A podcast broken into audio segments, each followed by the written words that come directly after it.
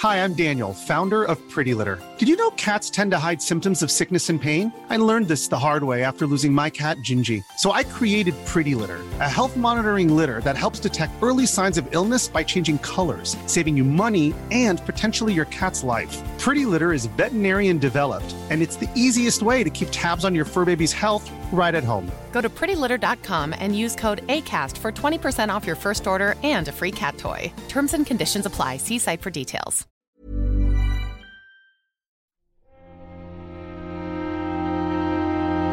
Muy buenas a todos y bienvenidos a El Nexo, una serie de pequeñas reflexiones sobre la actualidad del videojuego. En esta ocasión me vais a permitir que me enrolle un poquito más aquí en la introducción, porque tengo algunas, algunas noticias que daros.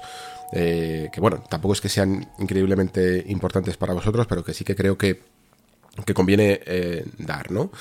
La primera es una, para mí, muy buena noticia que tiene que ver con el Patreon y que tiene que ver con, con el sistema de suscripción que tenía la plataforma. Había una cosa que yo estaba sufriendo cada mes y es que mm, eh, la plataforma tenía un modelo en el cual eh, da igual el día que te, tú te suscribieras, eh, luego te iban a cobrar el día 1 siempre de mes, ¿no? Y eso es algo que yo pues he intentado avisar en la introducción, he hecho incluso reembolsos a toda la gente que, que a lo mejor se, se suscribía muy muy tarde pero que estaba deseando y, la propia plataforma ha hecho varias encuestas, ¿no? Incluso para que diéramos feedback y ha sido una de las cosas que no creo que yo solo, sino todo el mundo ha incidido más, que esto tenía que cambiar y que esto no podía ser así.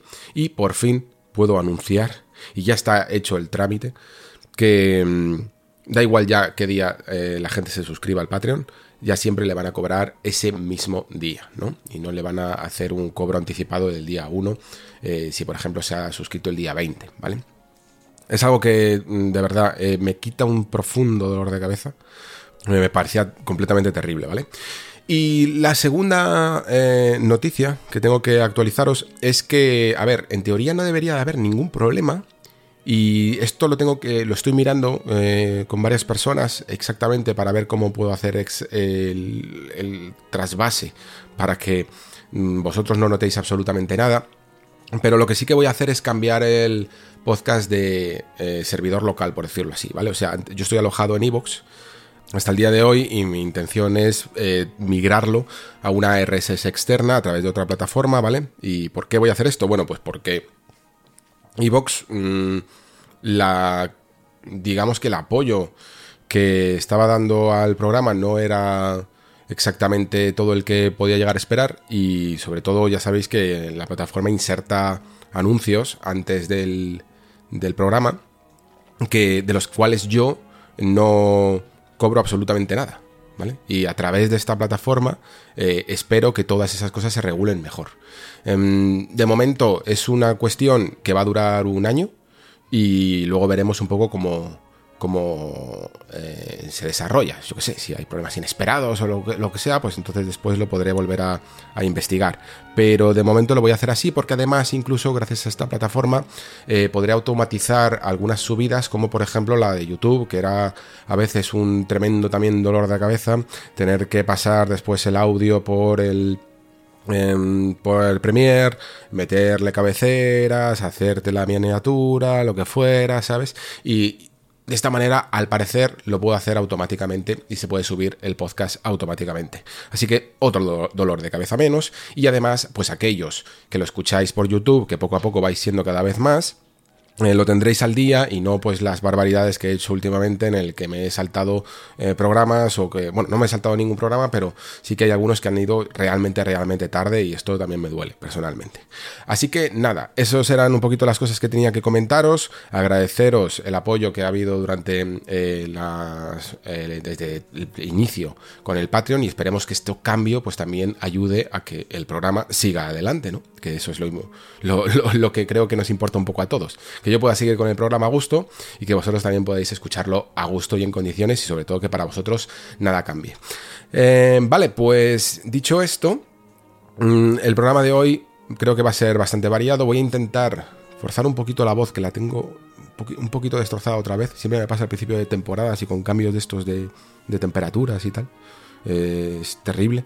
Y voy a, meter, voy a intentar meter algo de noticias de, actualidad, aunque sea muy, muy brevemente, porque es lo último que voy a grabar, esto es lo último que estoy grabando, y ya tengo la voz un poco tomada, porque ya me he grabado lo que viene a ser eh, la reflexión sobre Immortality, sobre Forspoken, que pude jugar hace un par de semanas, y sobre Return to Monkey Island, con además un añadido de spoilers, así que va a ser un programa de esos bastante, bastante largos pero quería meter también algo de, actualidad de, última, bueno, no de última hora, pero de las últimas cosillas que me han parecido interesantes en, en, la actualidad del videojuego, que por eso así también se subtitula El Nexo.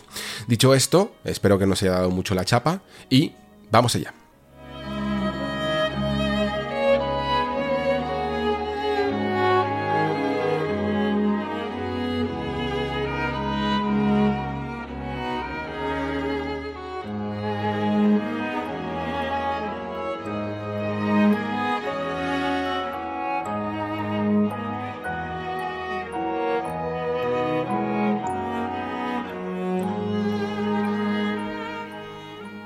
Pues una de las cosas con las que había que comenzar, sin duda, es con el anuncio de esa nueva serie 4000 de Nvidia, ¿no? De las nuevas tarjetas de Nvidia. Em, es un anuncio un poco que nos ha dejado a todos un poquito, em, no sé si extrañados sería la palabra, creo que más bien aceptando una nueva realidad que ya se va establecido dentro del, de, este mercado de las tarjetas gráficas y que parece que no va a parar. Evidentemente con el tema de la inflación y cómo están las cosas ahora, ahora mismo, em, es algo que nos podíamos temer, pero mm, también pensaba que a lo mejor, incluso con ese anuncio de que estas nuevas tarjetas iban a tener alguna manera de no, no, sé exactamente cuál será el término técnico, pero de no ser compatibles con el mineado de criptomonedas, pues con, con, esto, con estas minerías, creo, que creía que podía llegar a tener algo más, a ser algo más asequibles. Eh, no sé muy bien por qué me llegué a hacer esa extraña idea en la cabeza. Eh, porque, porque en el fondo si pierden clientes, aunque, aunque sean eh, escaseen las consolas, pero si pierden clientes, pues lo lógico sería en el fondo que subieran, ¿no? Y la cuestión es esa, ¿no? Que las, la serie 4000 es mm, bastante, bastante cara, más de lo que pensábamos y sobre todo también eh, aplicando un poco la conversión de moneda, pues supera el rango de los 1000 euros en algunos casos y eh, no se presenta a lo mejor tan atractivo para algunos compradores como podían llegar a esperar. Yo creo que esta es la serie, y esto lo dije hace mucho tiempo, aunque alguno me trató un poco de loco, de el que realmente vas a poder aguantar lo que viene a ser esta temporada de generación consolera con un rendimiento que ya te va a durar hasta, buah, hasta ya no solo el final de la generación, sino bastante más, para aquel que quiera jugar a altas resoluciones e incluso Mm, por mucho que hayan enseñado toda esta tecnología del DLSS 3.0, que al parecer va a ser... Em, que, va a tratar muchísimo mejor todos los posibles artefactos que se pudieran crear, yo creo que con la potencia que pueden dar estas, estas eh, nuevas tarjetas gráficas y sobre todo su gama más alta, lo más probable es que puedas mover muchos juegos a 4K nativos sin necesidad de, de, de este tipo de escalados, ¿vale? De, este tipo de tecnologías. Que aún así, evidentemente, para aquellos que quieran ir más allá a lo mejor de los 60 frames por segundo, que quieran jugar a 120, eh, a lo que dé su monitor, pues son una, es una manera de, poder escalar sin consumir tanta, tantos procesos, pero a lo mejor incluso para aquellos que, se quieran quedar en los 60 frames por segundo y en, según qué determinados juegos, va a ser eh, una buena opción. ¿Cuál es, ¿Cuál es el problema? Pues los precios. Eh, desde 1.100 euros la RTX 4080 de 12 GB hasta 1.469 euros la de 16 y la 4090 que se va ya a los 2.000 euros simplemente la tarjeta gráfica, ¿no? Yo no voy a decir, tampoco me quiero meter en este sarao, eh, que sean. Que no, que no sea lógico hasta cierto punto. Pero para mí creo que es cada vez las tarjetas gráficas se han ido alejando mucho más de lo que es el consumidor eh, que tenían antes, ¿no? Y de los precios que tenían antes. Se ha visto en algunos gráficos de comparación cómo ha subido de precio a lo largo de la serie 1000, 2000, 3000 y 4000 el precio de las GPUs y ha sido muchísimo más de lo que se esperaba, ¿no? Si antes podías eh, conseguir un, una, una, no sé, una 1080, una 1070 por eh, menos, o sea, por alrededor entre 400, 500 euros o 600 euros, pues ahora ya están duplicando o incluso más el precio de, de esas generaciones, ¿no? Y es algo que, claro, a la vez piensas, eh, se está duplicando, si hacemos un poco el paralelismo, se están duplicando la potencia de lo que puedo conseguir con una consola o con una GPU mucho más barata. Y no sé si las proporciones son exactamente eh, las mismas. Entiendo que para mucha gente, pues esos rendimientos y esos modos ultra, esas configuraciones al máximo y ese RTX eh, y todo, les compensa, le añaden ese valor y pueden conseguirlo. Pero yo, sinceramente, es que ya no me tengo que ir ni siquiera al modelo de 4090, ¿no? De 2000 euros.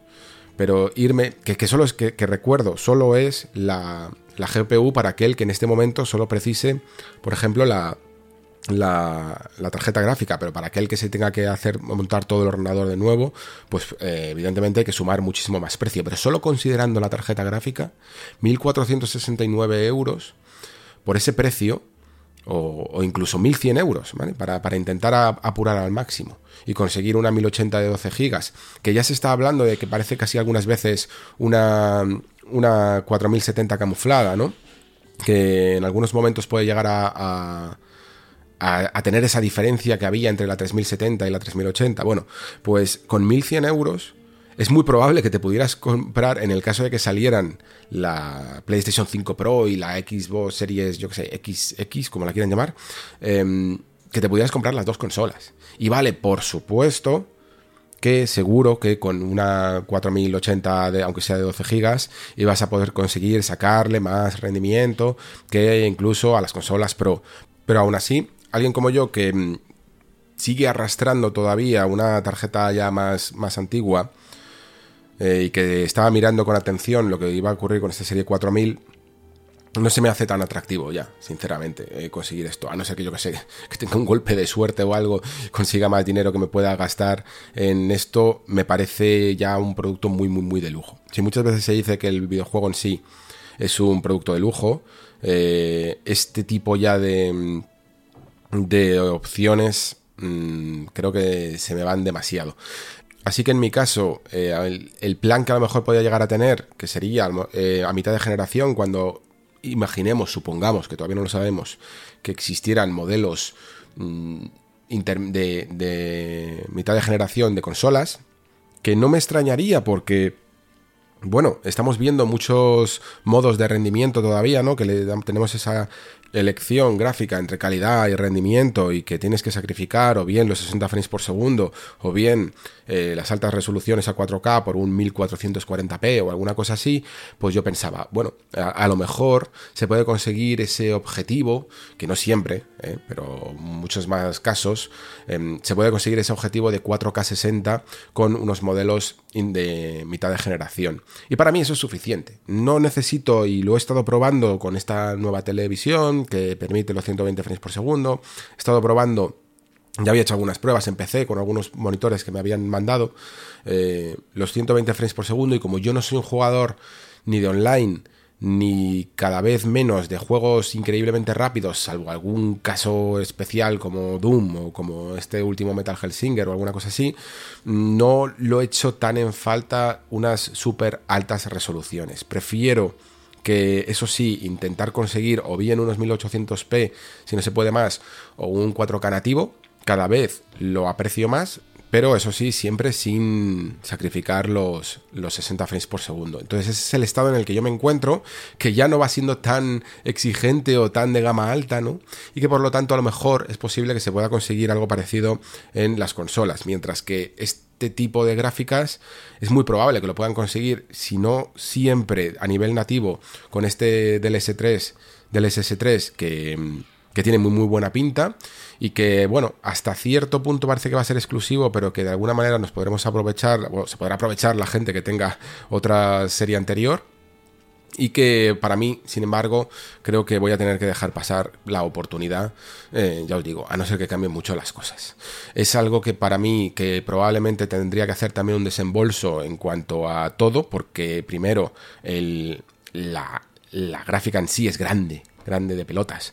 Y eso no sé si a lo mejor significa que tuviera que cambiar también la caja, pero sí, evidentemente tengo que cambiar la placa base, porque además es una placa base que no es compatible con Windows 11, eh, y que necesitaría cambiar también el procesador, y luego sí que me podría beneficiar a lo mejor de la memoria que tengo, no lo sé, o de eh, los discos duros M2 que también manejo. Eh, y, la, y creo que la fuente de alimentación hasta cierto punto también incluso eh, me, la sostendría. Pero aún así ya sería un desembolso que se acercaría pues muy muy probablemente a los 2.000 euros. Es algo que no me apetece gastarme, sinceramente. Y ya os digo, esto es algo muy personal. Porque si los tienes y esto es lo que más te gusta, pues tienes todo el derecho del mundo a hacerlo. Pero sí que creo que ahora mismo jugar en PC, todo esto de la raza maestra y tal, se nos ha ido un pelín, un pelín de las manos, y que antes era bastante más asequible, en un momento además en que las diferencias eran muchísimo más bestias.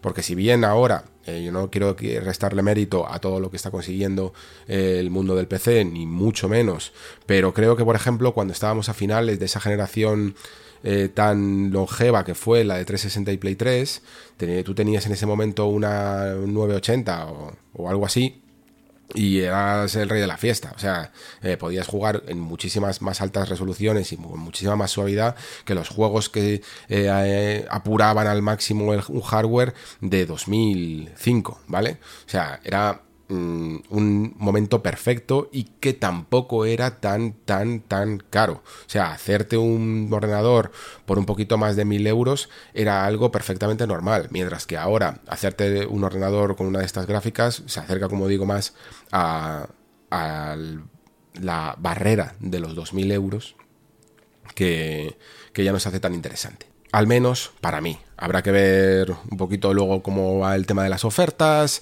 pero fijaos que incluso cuando se dieron los precios en dólares, ¿vale?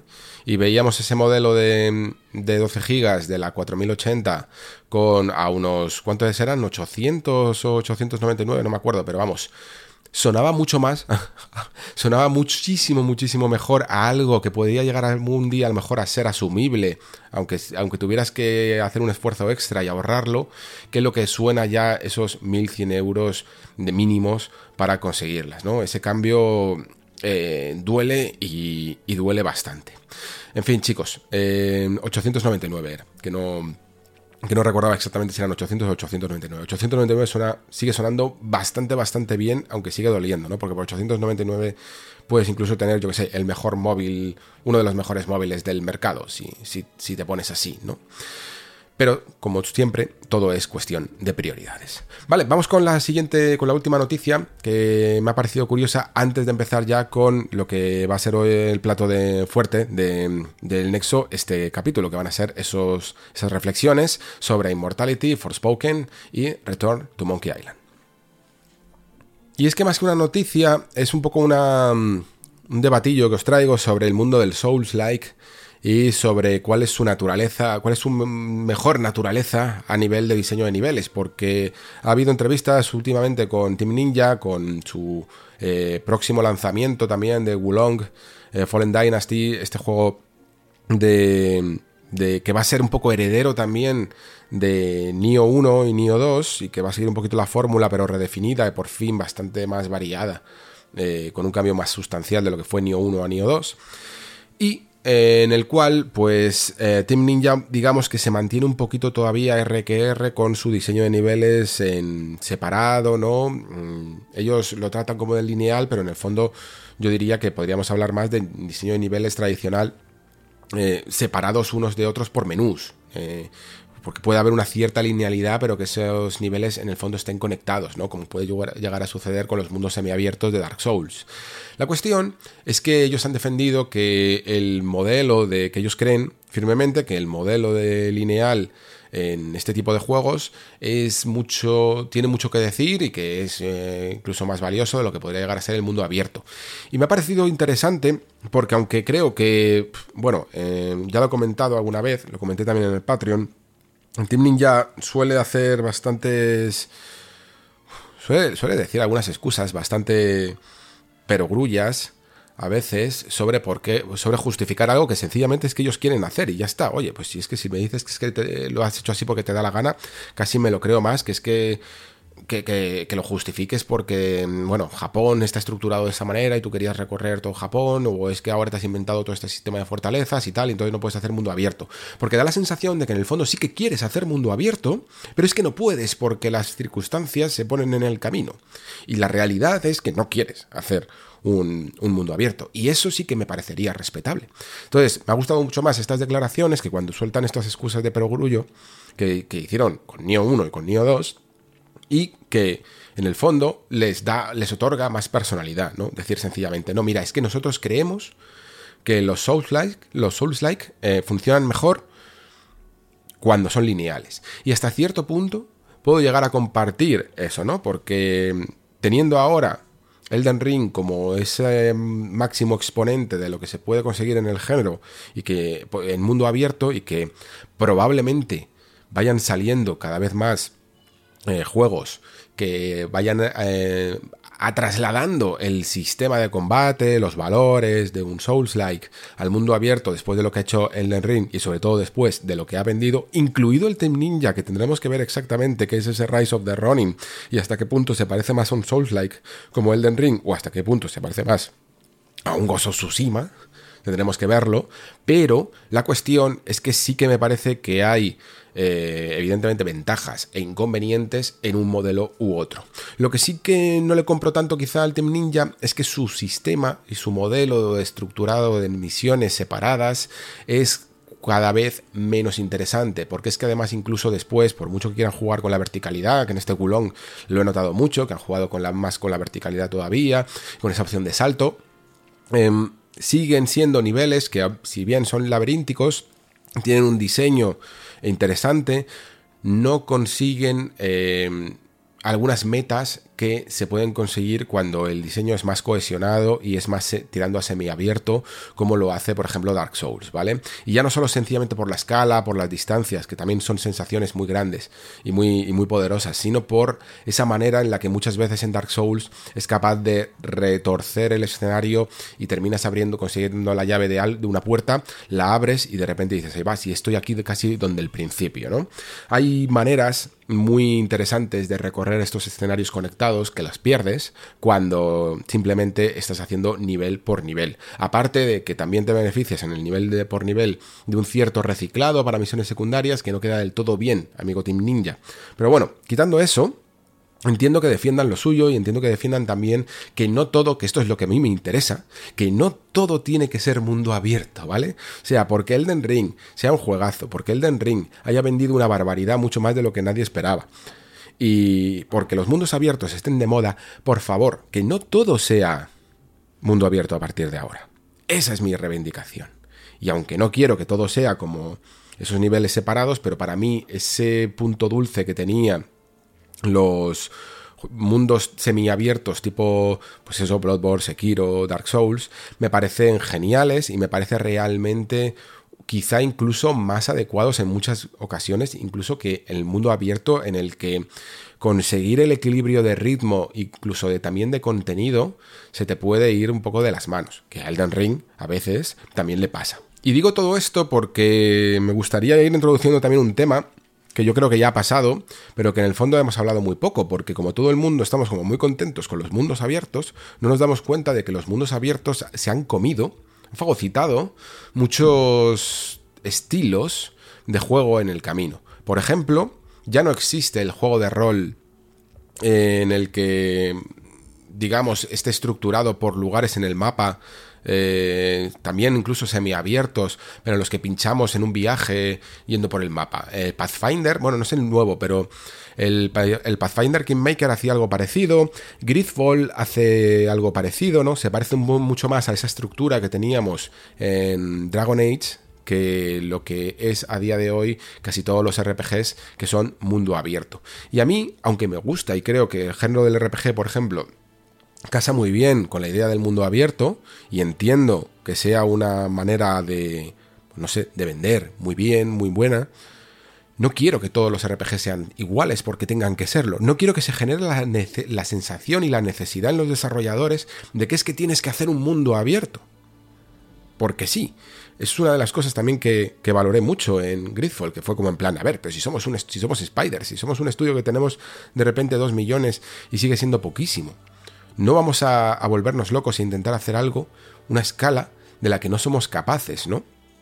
Y eso, eso me interesa. Ese, intento de no seguir siempre las modas me interesa. Eh, y por ello, por ejemplo, hablaba también muy bien de esto en Final Fantasy XVI y os comentaba que por el momento parece que no va a ser mundo abierto y que yo creo que casi está confirmado porque en ninguna descripción Sabemos poco del juego, pero en ninguna descripción se está hablando nunca de mundo abierto. Y yo creo que va a ser algo que suponga en el fondo un paso atrás, por decirlo así, comparado con Final Fantasy XV, que ya era un mundo abierto, pero que van a volver a zonas que a lo mejor son grandes, que a lo mejor podemos eh, recorrer de una manera bastante, bastante libre, pero que, que obedezcan a una serie de estructura eh, algo más lineal, o al menos un poquito en, a medio camino, ¿no? Como lo que podía ser un God of War, o lo que podía ser un Dark Souls, o incluso a lo mejor lo que podía ser un Tomb Raider, ¿vale? Y para mí, esa, esa moderación en el espacio, hasta que se domine del todo, que ya más o menos hay algunos juegos que lo van haciendo, pero hasta que se domine la gran amplitud, que son los mundos abiertos sin perder ritmo, me parece la justa y necesaria es la que, en la que más feliz me encuentro últimamente, ¿no? Porque los mundos abiertos muchas veces lo que me ocurre es eso, la sensación de que hay muchos momentos de transición en los que no está pasando nada y en los que no se está aprovechando a lo mejor al máximo el territorio que estás descubriendo. Tiene otros valores imposibles de conseguir de otra manera porque esa sensación de, sentirse perdido, de descubrimiento, de orientación, es algo muy, muy, muy poderoso. Y luego, sobre todo, que es que, claro, si te lo trabajas muy bien, pues tiene una forma de, de generar estampas, ¿no? Y horizontes y puestas de sol que es muy difícil conseguir eh, cuando lo tienes que crear y recrear todo de una manera lineal. Así que estas son un poquito las ventajas y desventajas que estoy viendo yo en estas estructuras y eh, me gustaría saber también vuestra opinión, claro, evidentemente. Si vosotros creéis que el Souls-like debería de evolucionar, entre comillas, en la palabra evolucionar, hacia el mundo abierto y deberíamos de ver más cosas como Elden Ring, o deberían de frenarse un poquito y quedarse un poco en lo que ya teníamos, que en el fondo también es un poco terreno explorado. Eh, pero que muchos nos seguimos sintiendo cómodos cuando vemos una estructura tipo Sekiro, tipo Bloodborne o tipo Dark Souls. Me decís qué pensáis, eh, que yo creo que puede dar para un buen debate. Y ahora sí, después de estas dos pequeñas reflexiones sobre la actualidad, vamos con los juegos.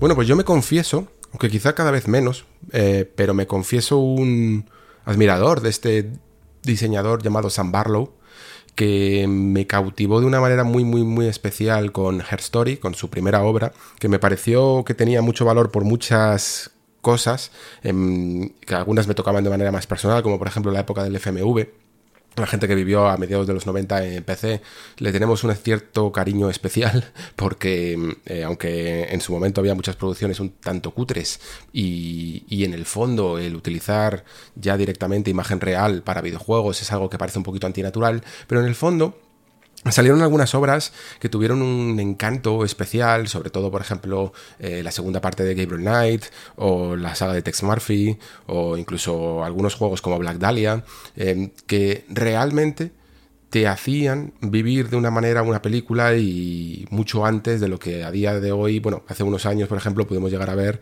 con cosas como este Bandersnatch de, de Netflix, ¿no? Eh, Head Story fue un producto muy, muy pequeñito y que se notaba que tenía unos medios muy limitados y por lo tanto pues utilizaba incluso un sistema de cámaras antiguas, casi de, de, este tipo de cámaras de vigilancia, ¿no? Para hacer unas grabaciones en VHS y, por, y con ello no necesitabas a lo mejor una producción audiovisual de primer nivel como la que vemos ahora ya sí, ahora ya que hay pasta un poco eh, en Immortality, ¿no? En eso son productos muy muy distintos, pero en su fuero interno son muy parecidos. Y esto, que normalmente se suele decir, a lo mejor tiene como una connotación positiva, yo sinceramente la veo como ya algo redundante y que no me capta tanto la atención. Eh, San Barlow tiene tres juegos eh, que están dentro de este tipo de línea detectivesca y tan fílmica.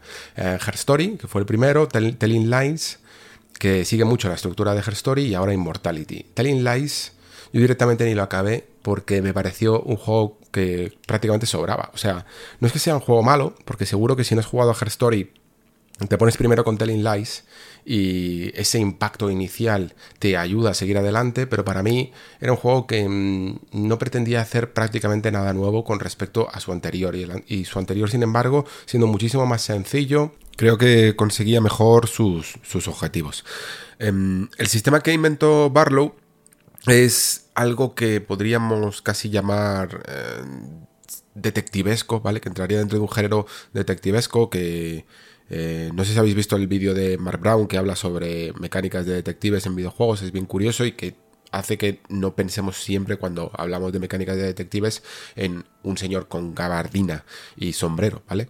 Eh, va mucho más allá de la ambientación y del género y, del cine negro. Simplemente es esa manera de encontrar pistas, e información, donde muchas veces, casi a modo de puzzle, eh, todo se resuelve más en la cabeza del jugador, ¿no? Ese momento eureka en el que encajas las piezas y poco a poco le vas diciendo al juego cómo continuar, ¿no? Pues en estos juegos una de las premisas más básicas es encontrar esa palabra clave, encontrar eso que te hace ver el siguiente vídeo y que te va a ampliar la información para que tú vayas en tu cabeza casi como un Dark Souls, eh, conectando todas las piezas, todos los fragmentos y ordenándolos para encontrar el sentido a la historia. Y poco a poco sí que el juego lo que hace, tiene mucho cuidado por decirlo así, de que las pistas clave siempre suelen llegar al final para que esos clips finales, esos vídeos finales sean los que te den un poco eh, la resolución del caso, ¿vale? Esto más o menos se replica en Immortality, una obra que sí que tengo que decir que es muchísimo más em, sensible, ¿vale? Muchísimo más artística, quizá podríamos decir incluso, que los experimentos que pudieron llegar a ser Telling Lies y Her Story, pero en el que esa mecánica jugable funciona un poquito peor, porque es heredada y no se aplica tan bien al medio. Mientras que Her Story era, dentro de ser vídeos que tú veías, una interacción perfecta entre lo que estaba sucediendo, ¿no? Eh, la historia, la manera en la que explorábamos esas cintas era a través de una especie de ordenador de los 90 que simulaba muy bien la experiencia de ser un jugador sentado en, en tu mesa con tu teclado y tu ratón y tu ordenador actual, ¿vale? O sea, había una, un, un cierto espejo las mecánicas eran un cierto espejo de lo que hacía el propio jugador y de lo que hacía el propio personaje que estaba mirando esos, esos vídeos, ¿vale?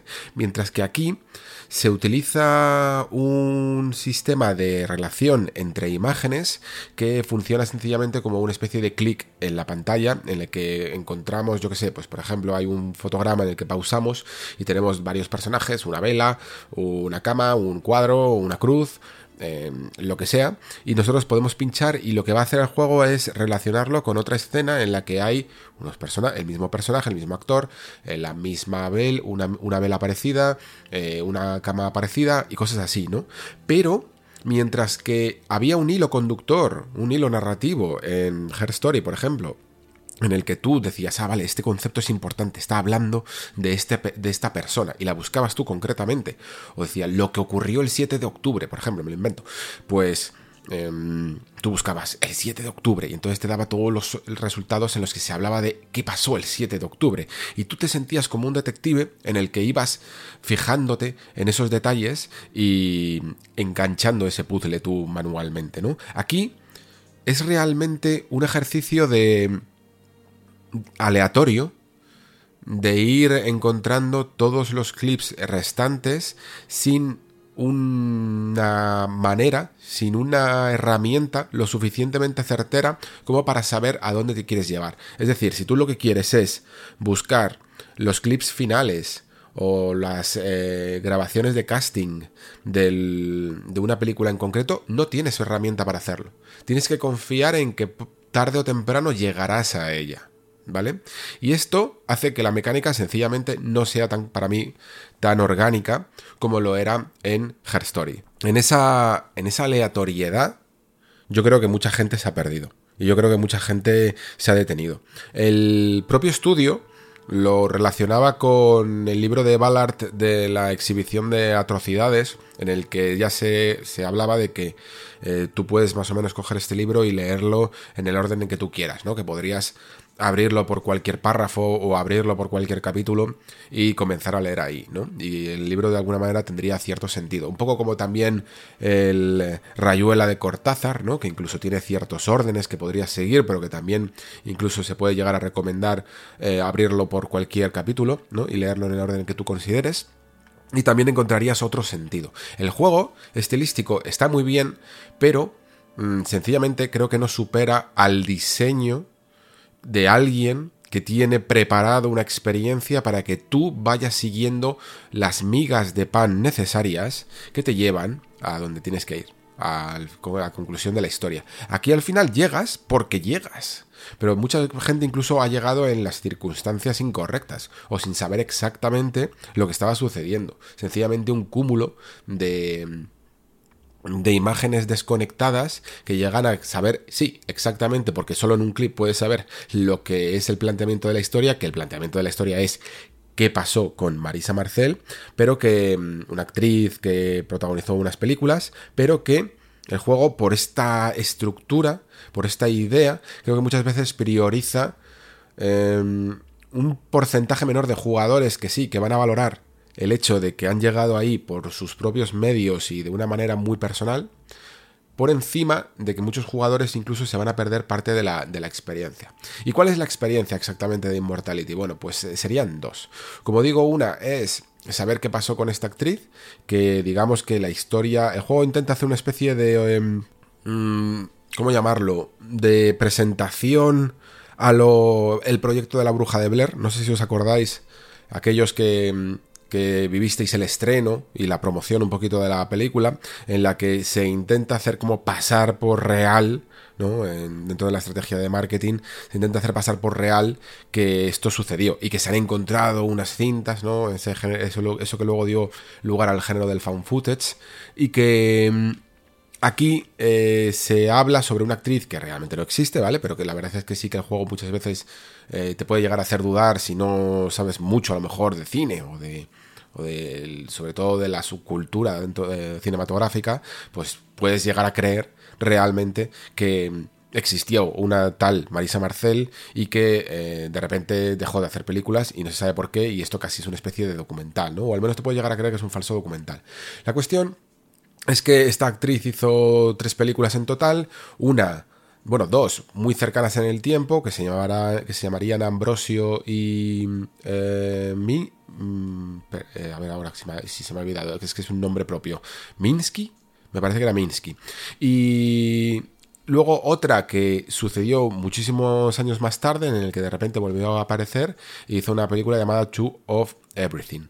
Em, sin embargo, ninguna de estas películas eh, llegó a estrenarse nunca porque sucedieron varias cosas en el rodaje que, que hicieron que al final no se estrenaran y tú tienes que ir desenvolviendo un poquito todos esos misterios para saber también después por qué después de esa ya no solo por qué desapareció la primera vez sino también por qué después no se volvió a saber nada sobre esta actriz vale y sin embargo aunque esto podríamos decir que es un poco la capa superficial de la historia y mucha gente incluso quizá solo se ha quedado en ella y no sé hasta qué punto se podría llamar, porque creo que no hay una forma incorrecta en el fondo de jugar a Immortality. Sí que creo que eh, hay otra, hay otra intrahistoria, ¿no? Hay una especie, no es un subtexto, ¿vale? No, no es lo que el juego sugiere, sino más bien un secreto que está dentro de estas cintas, ¿vale? Ocurre algo con estas cintas. Y solo el, quizá el más atento y el más detallista puede, o el que se lo hayan dicho. En mi caso prácticamente fue esto último, porque aunque yo sospechaba que sucedía algo, pero creo que muchas veces el juego era hasta demasiado sutil a la hora de, de presentártelo. Y sobre todo es que yo al principio en el juego estaba jugando con teclado y ratón y creo que este juego, y lo decían incluso en la, en la, en la nota de prensa, pero a ver, cuando una nota de prensa muchas veces estoy acostumbrado a que te digan que encarecidamente eh, recomendamos jugar este juego con mando, pero a ver, si tú adaptas los controles para teclado y ratón, pues no hay ningún problema, ¿no?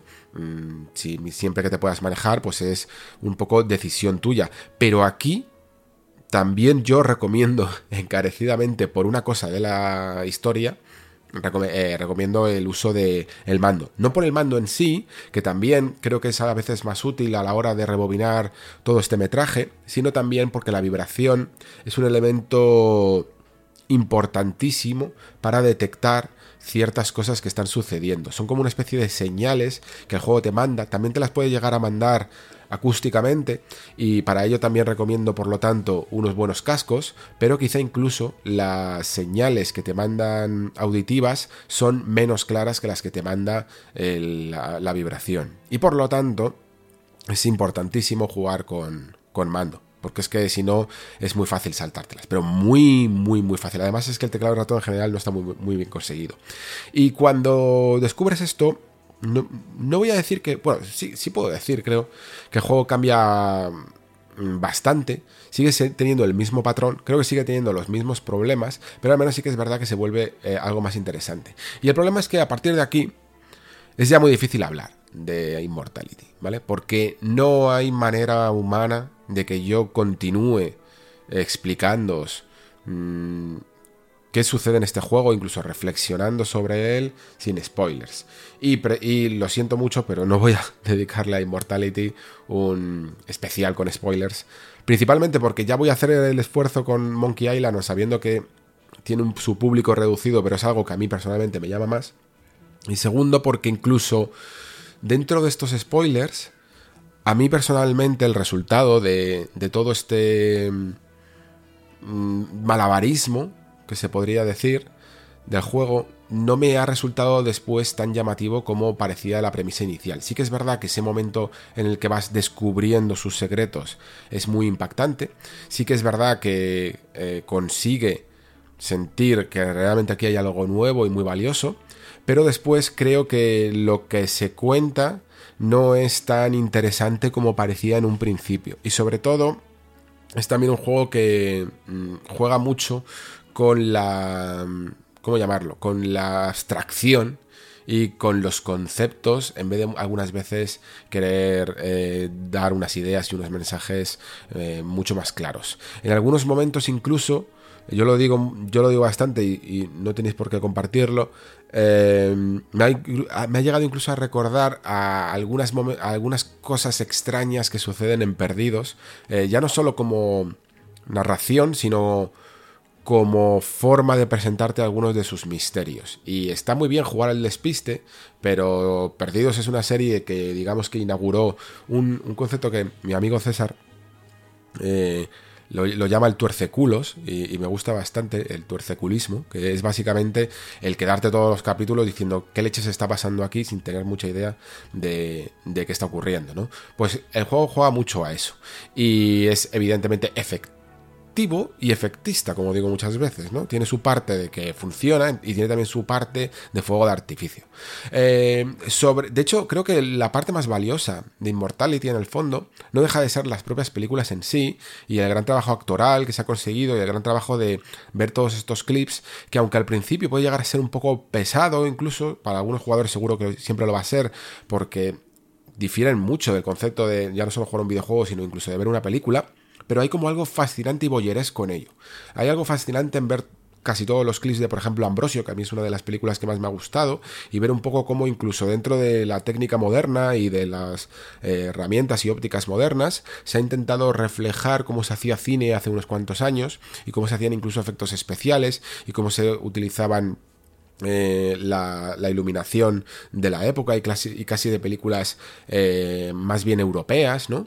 Esto casi sería más cine italiano y también cómo se hacía todo ese ejercicio de, de, casting o cómo se relacionaban los actores antes y después de que empezara realmente una escena de lo que vas a ver en pantalla en la película final y de lo que ocurre después, de las relaciones que hay entre bastidores, de los problemas, rencillas, eh, cualquier cosa. Es muy, muy, muy muy, interesante. Se aprende realmente incluso de cine y luego sobre todo está súper bien cuidado. Ambrosio además es mm, una. A mí, supongo que a lo mejor lo que me llamaba es que es una adaptación de la novela gótica del monje de Matthew G. Lewis y que, es uno de los mejores eh, libros, de hecho, historias que podéis leer dentro de la literatura gótica, que tiene una, historia clásica pero a la vez fascinante, muy fáustica.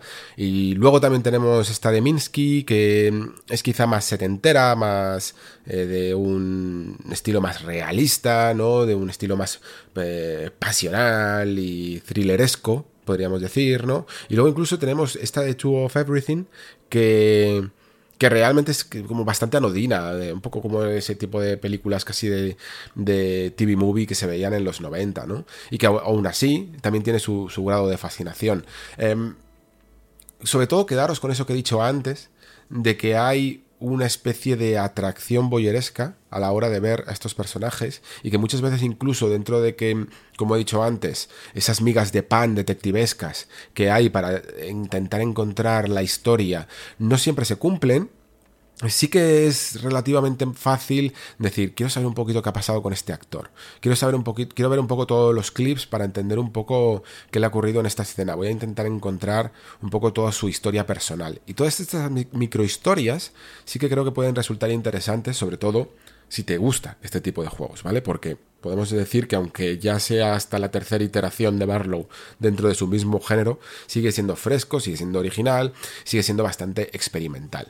Eh, no me voy a detener mucho más, la verdad, en Immortality, pero sí decir eh, un poco a nivel de conclusión que creo que Barlow es hora de que intente eh, volver a resultar tan estimulante como lo fue con Her Story, en vez de utilizar demasiado ya lo que se ha convertido un poco en su marca personal, ¿vale?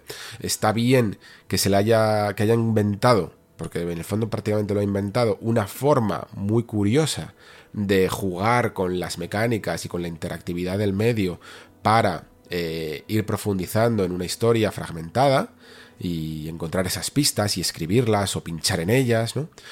Pero creo que es hora que, de que pase a otra a investigar otras, otro tipo de ideas, ¿no? En el fondo Immortality si algo tiene es lo que no tenía Her Story. Si Her Story tenía la idea primigenia con unos valores de producción increíblemente ínfimos porque era todo una habitación y una cinta que emulaba un VHS muy antiguo, eh, esto es todo lo contrario, tiene unos valores de producción increíbles. Y me hacía mucha gracia porque en la nota de prensa incluso decían que, bueno, que eran un estudio muy pequeño, que, mm, que es verdad, el, estudio desarrollador de lo que es todas esas mecánicas es muy muy pequeño, pero luego si tú ves los créditos de lo que es la filmación de cada una de las películas es increíblemente inmenso, no solo en, en los eh, en los actores, sino en todo el equipo técnico que hay detrás. Tiene unos niveles de producción realmente altos, grandes y sobre todo costosos también, ¿no? Entonces, digamos que eh, dentro de que a Barlow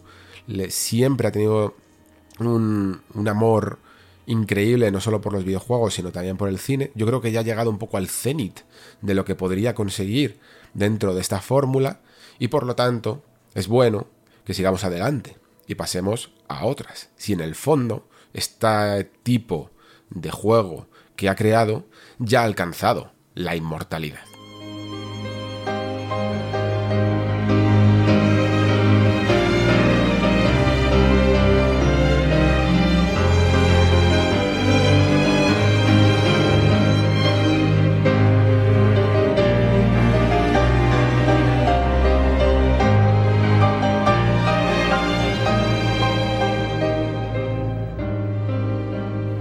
El que me ha causado un poquito más de dudas de si alcanzará la inmortalidad.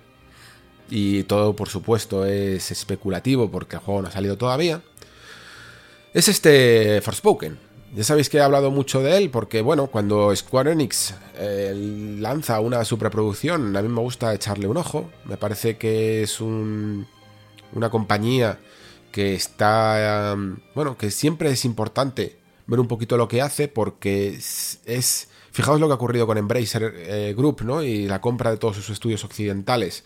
No deja de ser una forma Square Enix de decir, mira, tenemos nuestro propio gusto y ni siquiera podemos mantener estudios occidentales porque no se acoplan a nuestra forma de hacer juegos. Nosotros tenemos una forma de hacer juegos completamente distinta, ¿no? Y eso a mí sí que me llama la atención. Que intenten hacer juegos de valores de producción altos y que sean a la vez, pues son muy suyos, muy japoneses, aunque eso en el fondo haya tenido pues, probablemente muchos problemas a la hora de intentar congeniar culturas entre los estudios, creo que tiene un cierto valor. Y creo que tiene que, y lo que está haciendo Square Enix a día de hoy, con muchos errores, muchos tropiezos y, y muchas cosas que mejorar, es también una expansión en todos los niveles, porque ya no se está quedando con sus marcas exclusivamente eh, mm, conocidas, sino que está intentando también esparcer sus tentáculos por el doble A en, todas las, en todas las vertientes, ¿no? Eh, fijaos lo que está sucediendo. Estamos teniendo juegos como... Mm, como este Octopath Traveler, como Triangle Strategy, como Diofield. Están intentando rescatar hasta Valkyrie Profile, aunque ahora le llamen Elysium, con una nueva entrega juegos que tienen desde gráficos muy cuidados, pero relativamente eh, sencillos de realizar, ¿no? Más tirando al sprite y al 3D simple. Eh, producciones AA y luego producciones AAA como Forspoken o Final Fantasy XVI o Final Fantasy VII Remake. Es decir, que están expandiéndose muy bien y probando un poquito todos los mercados, yendo un poco en contra de esa filosofía, que esta sí que es más occidental, de tengo 20 licencias en un cajón que, sería, que me darían dinero, pero que el esfuerzo de abrir el cajón ni siquiera me compensa, ¿no? Porque va, voy a ganar dinero, pero como no voy a ganar 200 millones, pues ¿para qué?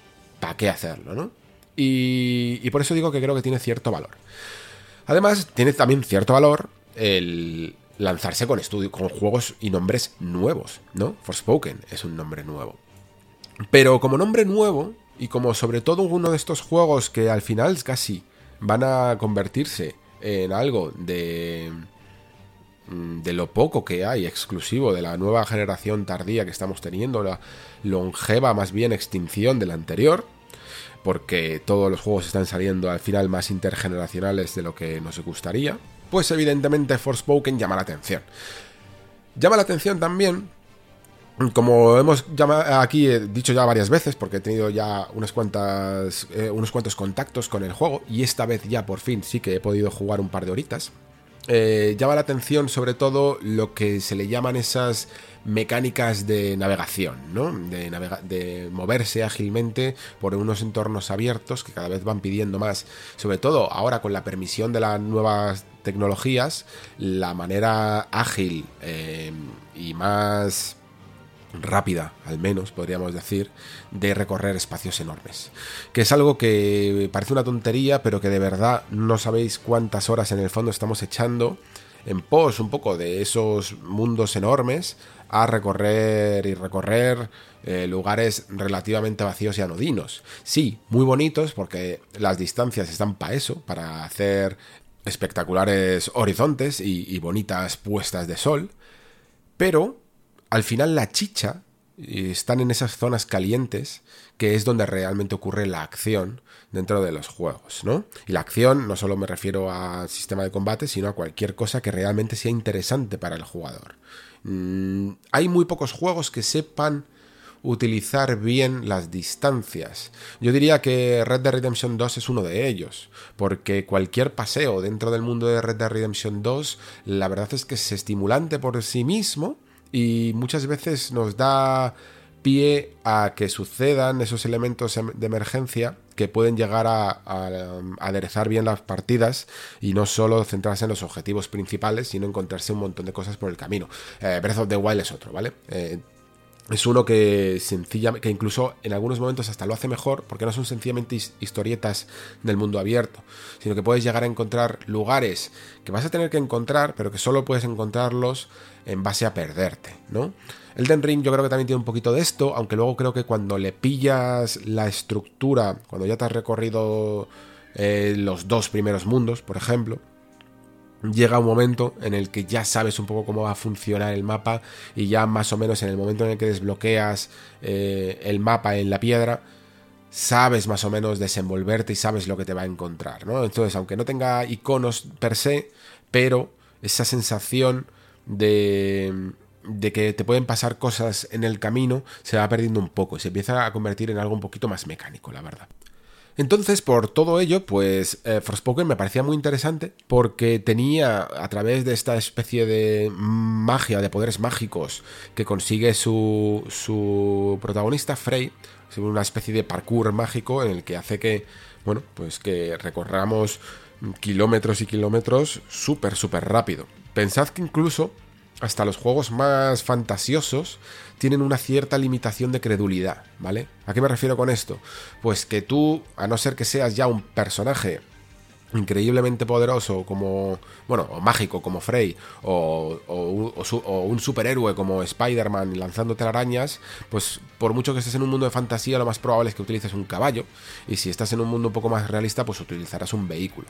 Y de vez en cuando, pues sí, podrás coger un helicóptero o cualquier cosa, pero es que incluso en un GTA, cuando coges ya los mejores vehículos, también tardas un cierto tiempo en llegar a los lugares, ¿no? Tener unas actitudes de parkour mágico como Frey, la verdad es que eh, se agradecen bastante y sobre todo no es que se les haya, vamos, les haya iluminado la bombilla a Square Enix, la verdad, sino que muchas veces estas cosas no se podían hacer porque sencillamente los tiempos de carga de las consolas, y con tiempos de carga me refiero a la habilidad que tenían las consolas y los discos duros tradicionales para almacenar información de manera que cuando tú vas demasiado veloz por la pantalla, ¿no?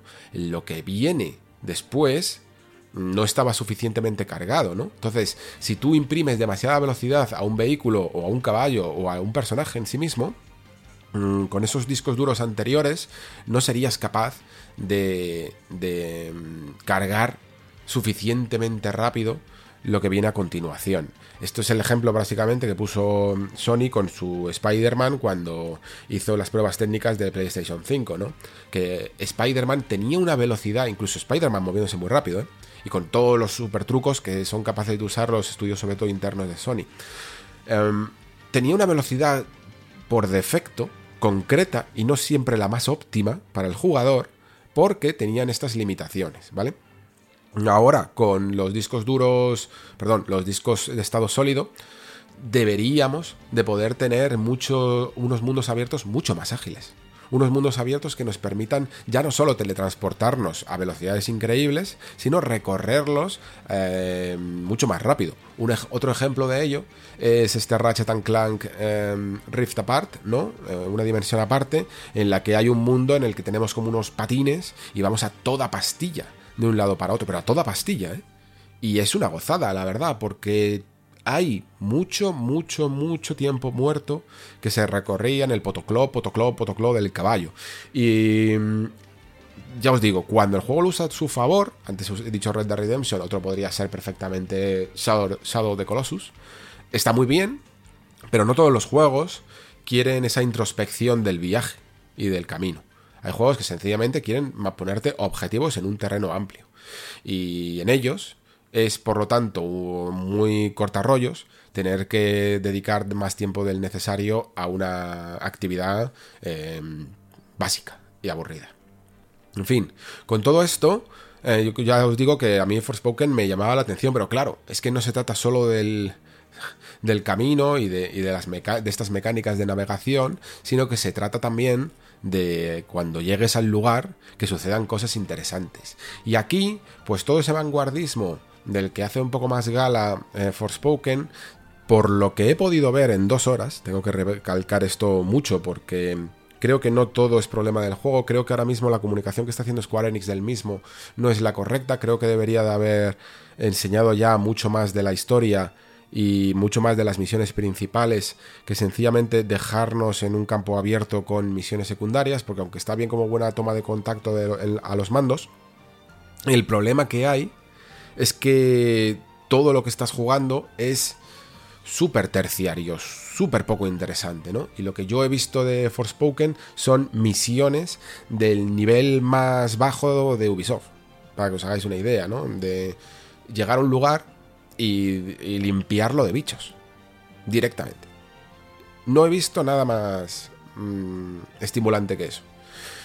Y claro, eh, todo esto te hace pensar cuánto de, este sistema habrá en el juego final, porque muchas de estas misiones terminaban por desbloquear cosas que sí que eran importantes a lo mejor en la historia, ¿no?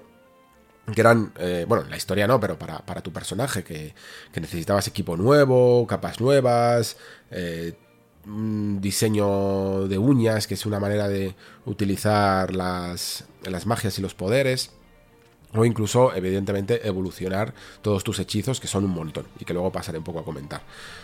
En fin, que son esas actividades que te bufan un poco como personaje y que aunque sean consideradas opcionales, algunas muchas veces tendrás que hacer. Son los equivalentes básicamente a los campamentos de toda la vida del Señor que están poblando los mundos abiertos y de los que en el fondo queremos huir. ¿Vale? Que esto es importante. Yo creo que hay muchos juegos que poco a poco ya se van dando cuenta de que es casi mejor incluso... Mm, poner menos actividades en el mapa y, ya incluso que esas actividades terciarias sean muy para ese 10% que quiera echarle 300 horas al juego y que se vaya a coger pues todas las plumas del Assassin's Creed 2, ¿no? Bueno, pues ese tipo de jugadores que tienen mucho tiempo le puedes van a ser mucho más permisivos con la historia, pero que cada misión secundaria mínimamente importante, que te vaya a dar algo interesante para tu personaje, ¿no? y que te ayude un poco a subir de nivel, que esté cuidado con un hilo narrativo secundario. Y eso es lo que de momento aquí no he visto tanto.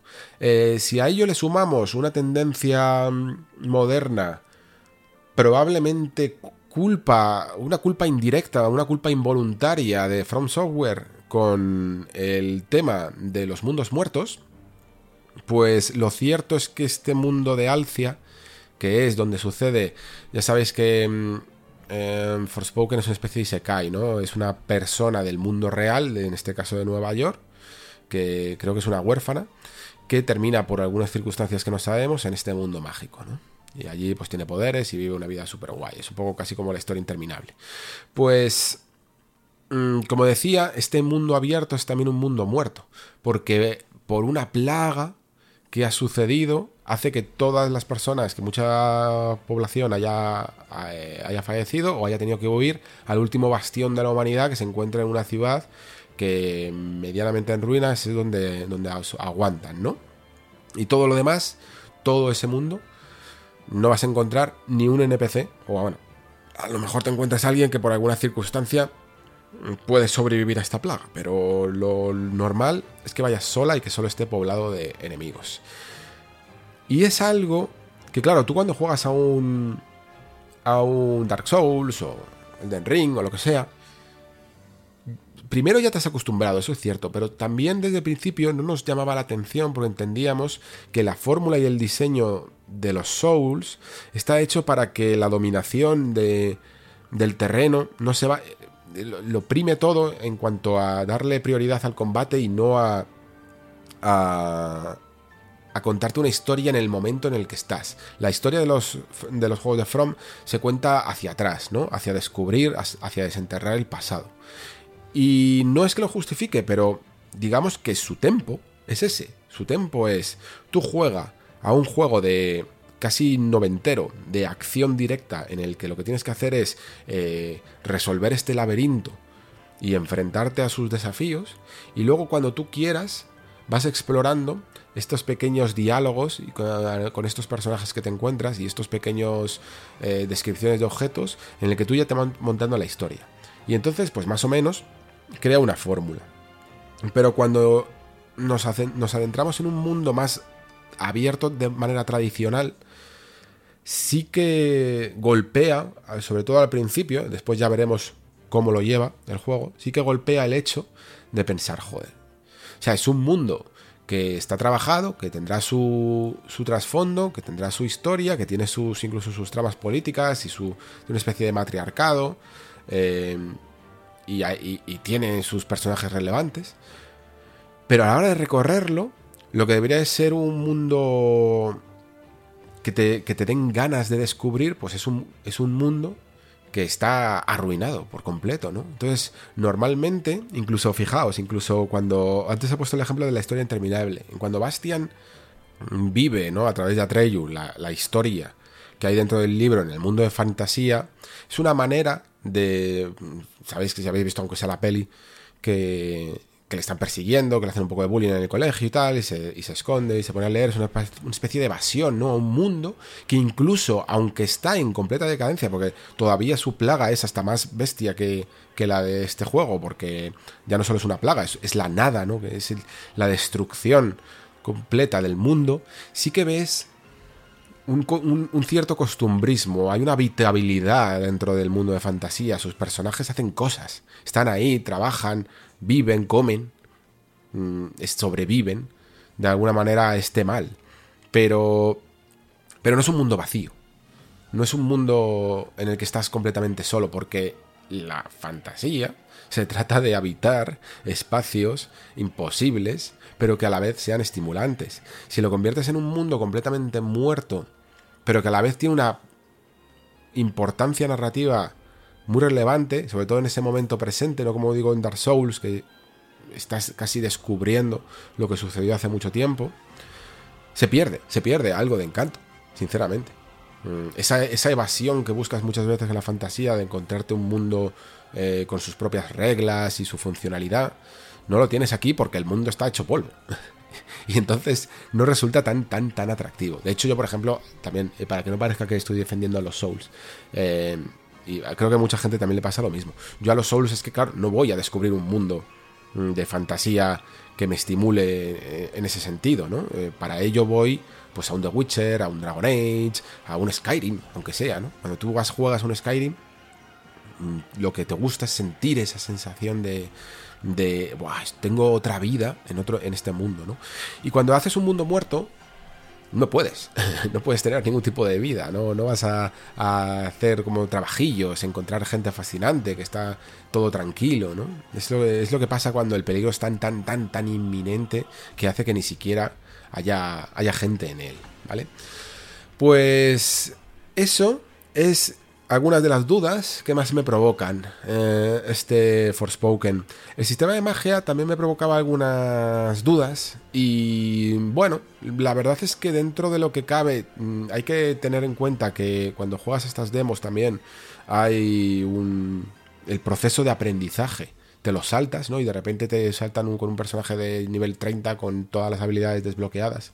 Es mucho más difícil dominar algo que, bueno, no te has construido tú, no te has puesto los hechizos en el lugar adecuado y, no sabes exactamente cuáles son las sinergias entre unos y otros, pero sí que creo que al menos es, hay una especie de mm, alternancia entre combate a corta distancia y a larga distancia que puede llegar a funcionar. Hay mucha variedad de, de magias, hay eh, una forma de de investigar casi las resistencias y las debilidades de algunos enemigos y ir sabiendo un poquito cómo y en qué momento lanzar cada cosa para ser mucho más hábil. e incluso después, aunque por lo que yo he visto solo hay como dos rangos, ¿no? Este de a distancia y a corta distancia, luego hay otro que mezcla las dos con el parkour, de manera que te puedes puedes prácticamente bailar entre los enemigos de una manera muy guay, con algunas de las mejores animaciones que tiene el juego.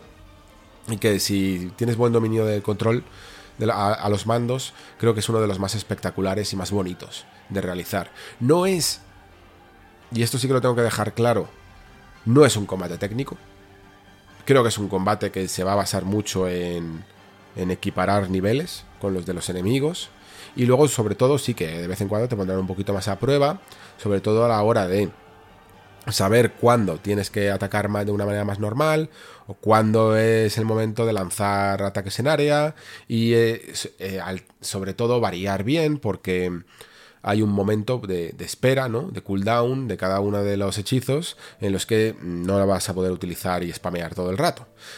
Cuando vea, cuando vea más adelante si, si hay enemigos más, bueno, sobre todo si no iba, de, yo creo que iba con demasiado nivel en la demo y me pongan las cosas un poquito más complicadas, pues veremos exactamente cómo se desenvuelve. Seguramente sea un poquito más técnico de lo que he visto que, me ha resultado un pelín facilón, pero, pero, tampoco va a llegar al nivel de técnica porque si tú lo ves en pantalla a veces, y sobre todo si te vas moviendo entre los enemigos con ataques a corta distancia, casi parece un hack and slash, pero para nada lo es, ¿vale? O sea, eso es lo que quiero decir, que no es tan, tan, tan directo y no te va a exigir y, no te va a castigar sobre todo tanto como pueden hacer este tipo de juegos, ¿vale? En fin, eh, que Forspoken, mm, incluso con los ciertos retrasos que está teniendo, yo no sé muy bien si por intentar arañar alguna cosilla a nivel de de pulir el escenario o sencillamente porque es difícil competir con algunos pesos pesados que van a salir también en el momento en el que iba a salir antes eh, Forspoken, como por ejemplo God of War Ragnarok, eh, no se haya retrasado por estas razones, pero con, con el par de retrasos que ha acumulado, un juego que se veía muy pintón, que, y se sigue viendo, ¿vale? Se sigue viendo pintón pero ya no sorprende tanto como el momento en el que se fue enseñando la primera vez. Ya no consigue realmente para un juego que en el fondo es exclusivo de la nueva generación, creo que no consigue ese nivel, ese grado de, espectacularidad next gen que se esperaba. Incluso dentro de los modos que yo he podido probar a nivel eh, de gráfico, que tiene el típico, pues eso, modo calidad y, modo rendimiento, mm, el hecho de no poder tener eh, o sea, de tener que elegir también entre los 1440p 60 frames o el 4K 30, pues hace que yo al final me decante por, por los 60 frames.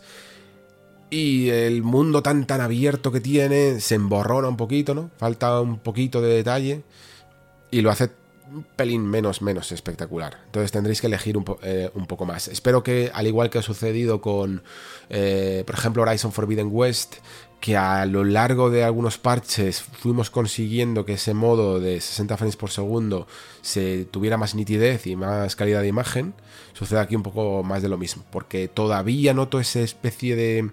ese, pequeño borrón en la calidad de imagen cuando la resolución no es 4K o, o al menos 1800p, ¿vale? Y me da pena sobre todo en las distancias abiertas que es cuando más se nota, ¿no? Cuando el detalle está muy comprimido por las lejanías, es cuando realmente para mí el 4K, que cada vez soy más defensor de él, eh, es cuando realmente brilla. Mm, es, simplemente eso. Y claro, eh, en un mundo muerto, como lo he llamado, y a la vez abierto, ¿cómo mantienes un poco el ritmo narrativo si no tienes a nadie con quien hablar?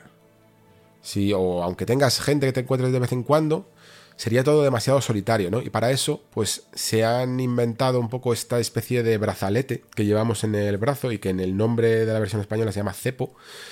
Y que es una especie de brazalete que habla, ¿vale? Debe de tener una especie de espíritu, no sé exactamente qué. Sí que es verdad que al menos ese, su personalidad está algo cuidada, de ser un poquito cínico.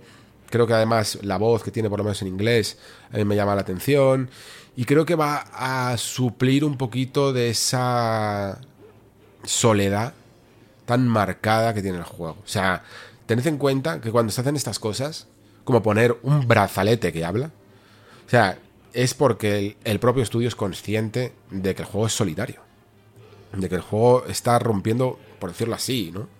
Algunas reglas que, que lo hacen un poquito más solitario de la cuenta. No hay aliados que vayan contigo. No va a haber mucho NPC por ahí.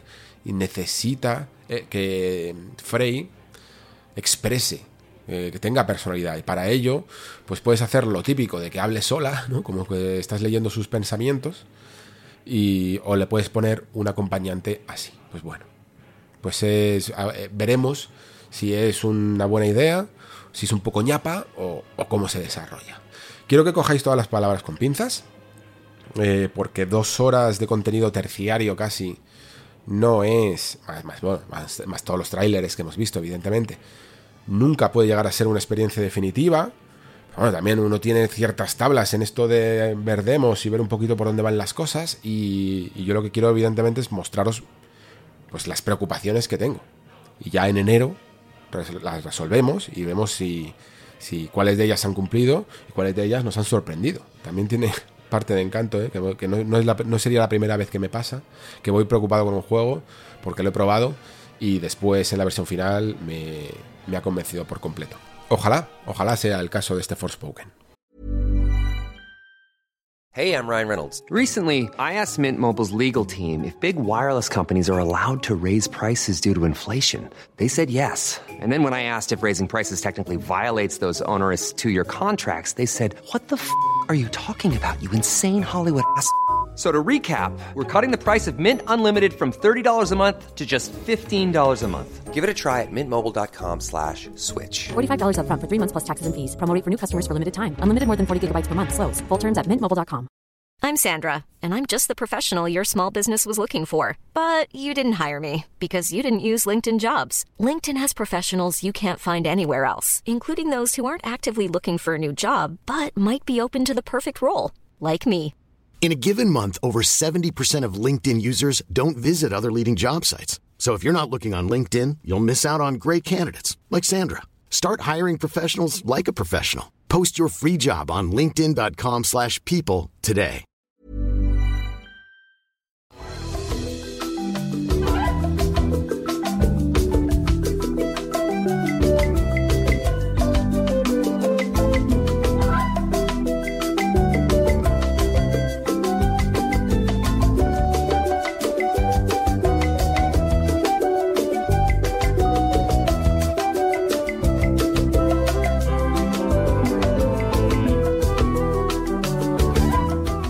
Bueno, mm, Return to Monkey Island.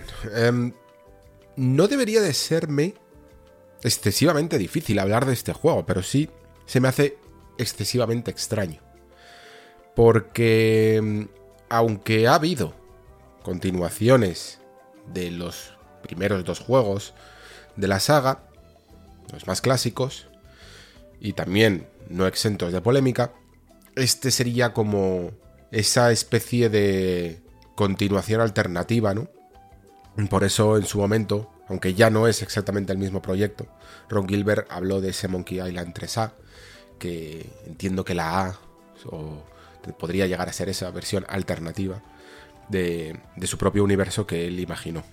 Pero digo que extraño porque es igual que... O sea, me siento como si estuvieran eh, haciendo una especie de reflexión sobre Half-Life 3 o algún juego de estos míticos, ¿no? Supongo que la gente que en su momento hizo, eh, cubrió Shenmue 3 después de esperarlo durante tantos, tantos años, ¿no?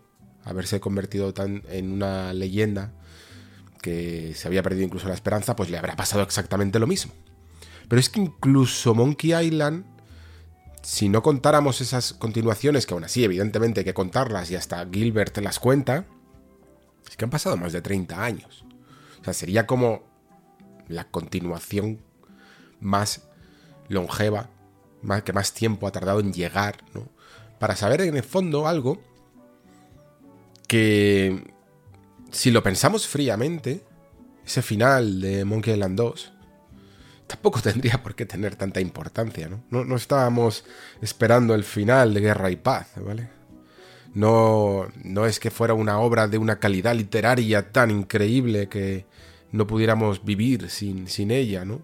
Ni siquiera creo que sea algo comparable, aunque dentro de la literatura, con, con lo que está sucediendo con, con George R. R. Martin y, y su saga de Canción de Hielo y Fuego y lo que está tardando en llegar esos dos últimos volúmenes o incluso el de Patrick Rothfuss con las puertas de piedra, que han sido solo 10, 11 años, pero que al final sí que es una historia que necesita su cierre, ¿no? Eso me hace preguntarme, ¿necesitaba Monkey Island un cierre? Y yo creo que sí, que sí que lo necesitaba. Y además creo que incluso lo necesitaba de la manera en la que... No sé si lo necesitaba de la manera en la que se ha hecho. Es decir, si Monkey Island 3, el, el 3 de Gilbert, hubiera salido en 1993 o 94 o 95 96, mm, hubiera sido muy distinto. Y el final hubiera sido muy distinto. ¿Cómo se compite con el tiempo? ¿Cómo se compite con tres décadas de teorías, foros, mm, mensajes cruzados, imaginación de una comunidad que se va sumando los antiguos jugadores a los nuevos y se crea una cantidad de eh, información y de cada uno expectativas imposibles de cumplir. Yo siempre he creído esto. Eh, el mayor problema de una serie que se alarga en el tiempo es siempre las, las expectativas probablemente imposibles de, de estar a la altura del jugador. Y a mí en esta especie de montaña rusa, de parque temático, nunca mejor dicho, que es Monkey Island y Return to Monkey Island, tengo que decir que si bien en algunos momentos y con algunas cosas su historia puede que no me haya convencido, pero me posiciono más en el que le ha dejado un sabor de boca mmm, más agradable que más amargo. Y de todo esto hablaremos en un momento posterior, eh, cuando cierre el programa, porque habrá parte con spoilers, ¿vale? Será pequeña, no será un gran especial, pero creo que me lo debo a mí mismo y también a los cinco loquitos que estéis escuchando esta, bueno, no esta parte, que queráis escuchar eh, la parte con spoilers, porque yo entiendo que esto no es de Last of Us, ¿vale? Ni es God of War. Y dentro de un programa como el Nexo, dedicado a la actualidad del videojuego, pues aunque Return to Monkey Island sea actualidad del videojuego, yo conozco también los, los intereses de mi audiencia, pero el Nexus es un programa muy personal en el que, lo he dicho muchas veces, hago un poco lo que me interesa, y a mí me interesa mucho la aventura gráfica y me interesa mucho este tema en general. Y aparte, es que creo que incluso si no os interesa eh, mucho la saga o no vais a jugar este juego, también os animaría incluso a a escuchar esa parte con spoilers, porque voy a hablar mucho de metanarrativa, voy a hablar de, de cómo se cierra una obra, o de, esa, o de lo que estaba hablando ahora, de la imposibilidad de cerrar una obra, ¿no? de cumplir con las expectativas cuando ha pasado demasiado tiempo. Así que a lo mejor incluso os resulta también interesante. Pero ya dentro del juego en sí, em, creo que yo entiendo que a lo mejor, aunque a Gilbert le apeteciera al final hacer un nuevo Monkey Island, ¿no? Por fin tener la posibilidad, es una cosa con la que ha luchado mucho. Cerrar su saga él mismo con su firma, con la de Grossman, por supuesto, con mucha gente más. Creo que también era consciente de, de lo difícil que es eh, estar a la altura de la, de la nostalgia y de lo difícil que es cumplir esas expectativas y, y que también habría mucha gente preocupada, ¿no? Por, por si había perdido un poco su magia. Yo creo que los más fans de la aventura en sí estaban menos preocupados porque, bueno, ya habían jugado a Thimbleweed Park y ya habían visto que mm, con sus cosas, que yo no soy a lo mejor el mayor, mayor defensor de Thimbleweed Park en el sentido de que me parece una grandísima, grandísima aventura pero creo que hay cosas eh, debatibles. Mm, creo que estaban más tranquilos, ¿vale? Y, a lo mejor era el jugador que solo se interesaba un poquito más por Monkey Island, porque hay que entender en la aventura gráfica que hay, hay muchos tipos de jugadores, ¿vale? Pero, y hay muchos tipos de juegos, pero incluso dentro de los juegos más famosos y dentro de los juegos de Lucas, incluso más famosos, tipo Day of the Tentacle, Indiana Jones y tal, no hay nada dentro del género nada, ni Broken Sword, nada, nada, nada, nada, que tenga la fama, la leyenda de Monkey Island. Eh, esto es algo que a mí me sorprendió, yo pensaba que no, ¿eh? Yo pensaba que Monkey Island era uno de los grandes, sí, pero también teniendo en cuenta que, por ejemplo, en Estados Unidos, Sierra muchas veces había eh, cautivado bastante a muchos jugadores y que sus juegos vendían bastante más, incluso a veces que los de Lucas, pues que se habría crecido una comunidad muy diversa en cuanto a sus eh, gustos dentro del género. Pero eh, Monkey Island es esa saga que ha trascendido. Que incluso aquellos que no, se les, que no se suelen llamar a sí mismos fans de la aventura gráfica, que les da igual el género o el resto de juegos, han jugado a Monkey Island, ¿vale? Aquí en España se nota mucho, además, por ejemplo. Eh, conocerás a tu novia, tu prima, tu amigo o el que sea, ha jugado a Monkey Island y no, y no sabe de puzzles, ni de pixelar, ni de sistema de verbos, no entiende nada, no ha jugado a, muchas aventuras gráficas más, probablemente ninguna no las ha jugado o las que ha jugado no le gustan tanto como Monkey Island. Es verdaderamente un juego que trasciende su género, trasciende al propio mm, jugador porque también ha, ha admitido a muchos no jugadores. Mucha gente que no que a día de hoy no juega a nada de videojuegos ha jugado a Monkey Island. Eso es lo que quiero decir, ¿vale? Y entonces eso crea aún más leyenda. Para mí, en el fondo, quizás es el verdadero secreto de Monkey Island. Pero hablando de secretos, es importante eh, definir esto, ¿no? Porque mm, el primer juego se llamó así, El secreto de Monkey Island. Y el secreto de Monkey Island se terminó convirtiendo en un meme. Eh, uno que se repitió en, en Monkey Island 2, casi como broma.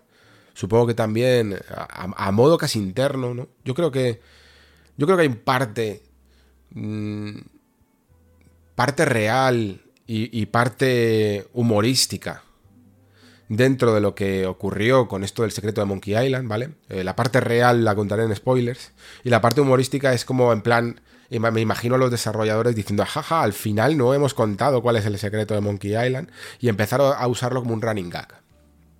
Y dentro de ese running gag, pues se repitió en Monkey Island 2, en Monkey Island 3 también mucho, hasta el punto de casi mm, intentar dar una cierta explicación apresurada y, y llegar a nuestros días.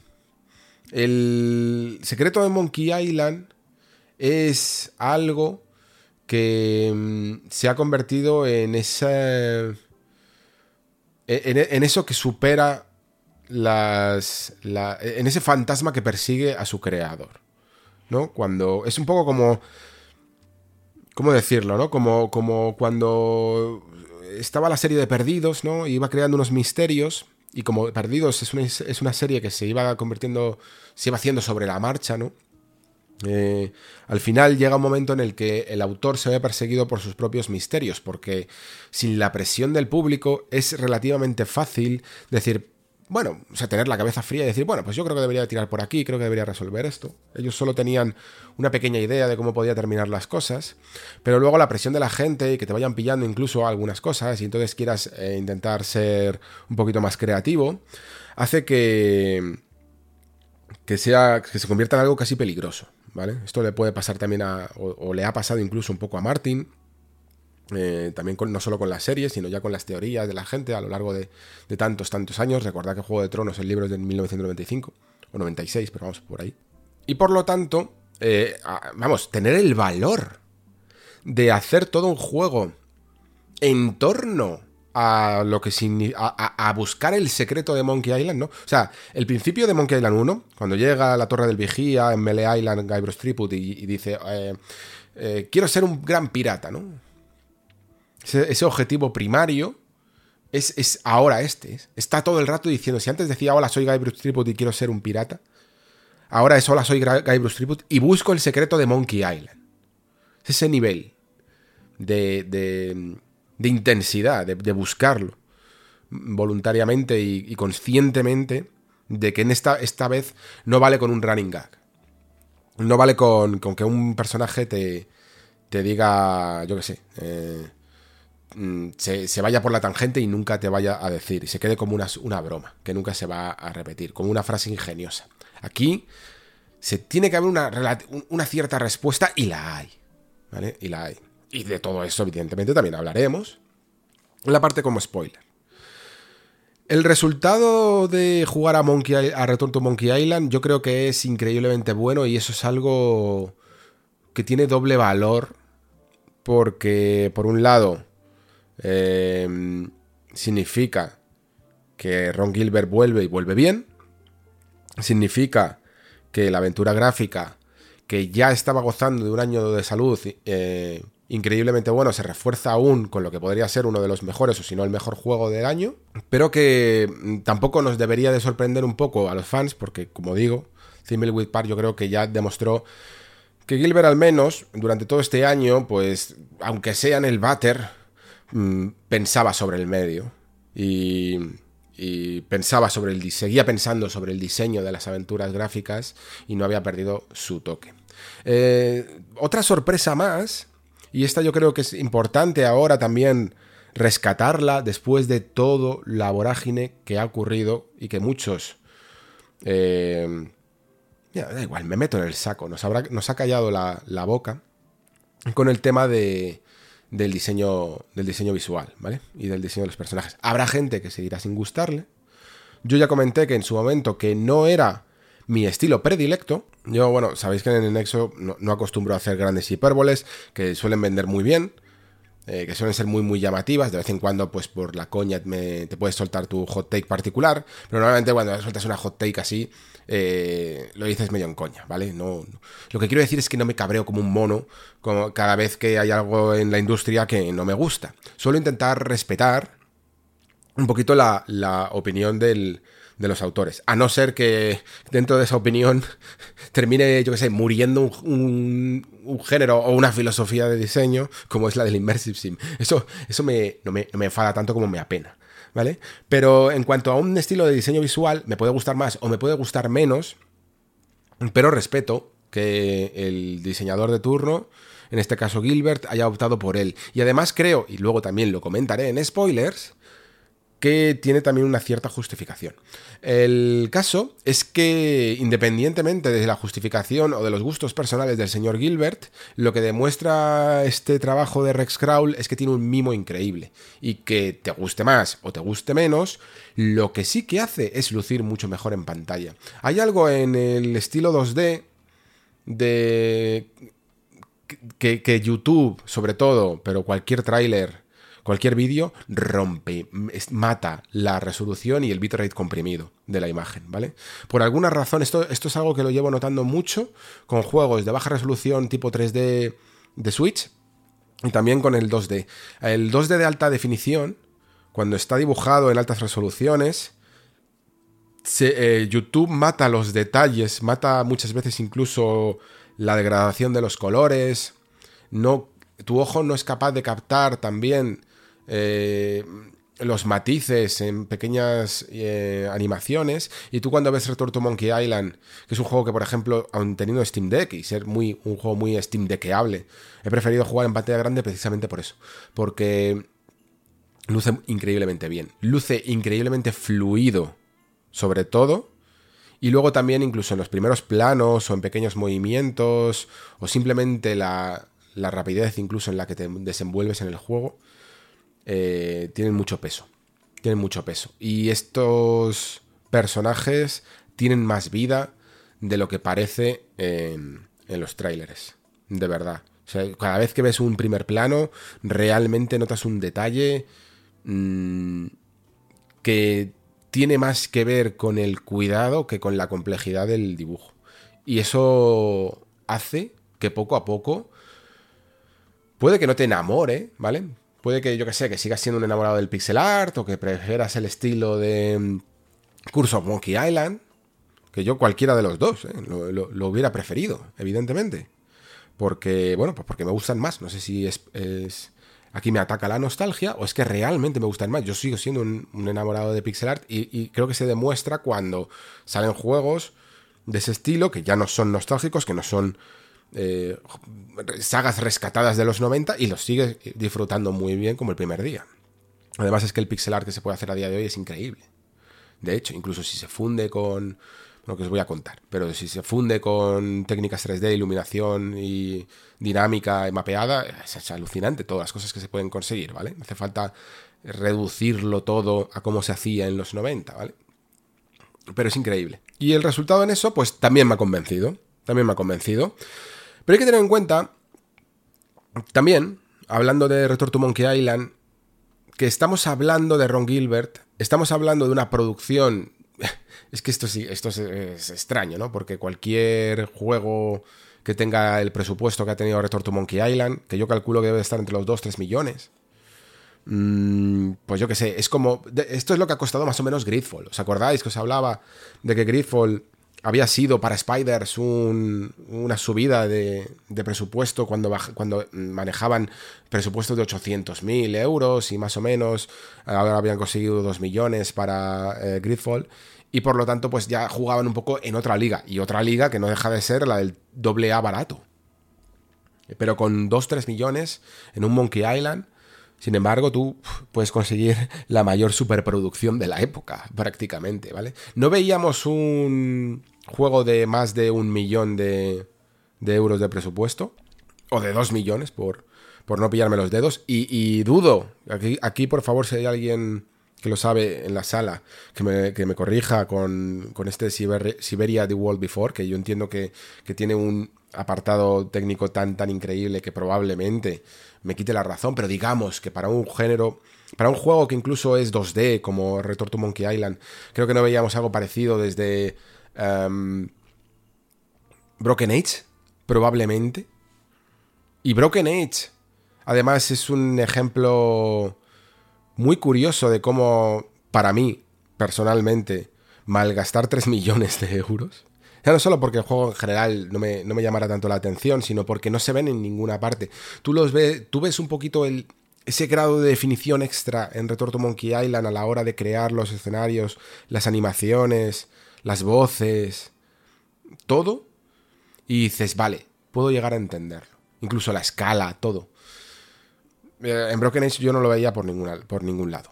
Y decía entonces que no puedo aplicar la misma vara de medir a una persona que tiene primero las tablas, como tiene Ron Gilbert, el dinero que tiene detrás, con el apoyo de Devolver en la promoción, con el beneplácito de Disney, que ya incluso, ¿os acordáis que antes en el programa estaba hablando de, de esas licencias en un cajón que se deciden que no merece la pena mm, el, el gesto de abrir el cajón? porque no van a dar tanto dinero, pues Monkey Island era una de ellas. Y todas las aventuras gráficas de Sierra que tiene que tenía en su momento Activision y que van a pasar al cajón de Microsoft, son también muchas de ellas. Se intentó con King's Quest y bueno, pues no debió de funcionar porque no hemos vuelto a saber nada absolutamente de, de este estudio que ahora mismo no me llama, que cogió la... que, incluso le pasaron los, Williams el, famoso gorro ¿no? de, del Rey Graham. Todos estos juegos pues nunca han dado lo suficientemente resultados y sin embargo ahora Disney estaba como pletórica. Debe de haber alguien además que, se ocupa un poco de esto, que se le veía en Twitter muy, muy emocionado con la recepción de Return to Monkey Island hasta el punto de terminar su tweet con ese famoso Back to the Mansion, diciendo que lo mismo el siguiente que cae es un Maniac Mansion 3, ¿vale? Day of the Tentacle 2, como lo queráis llamar.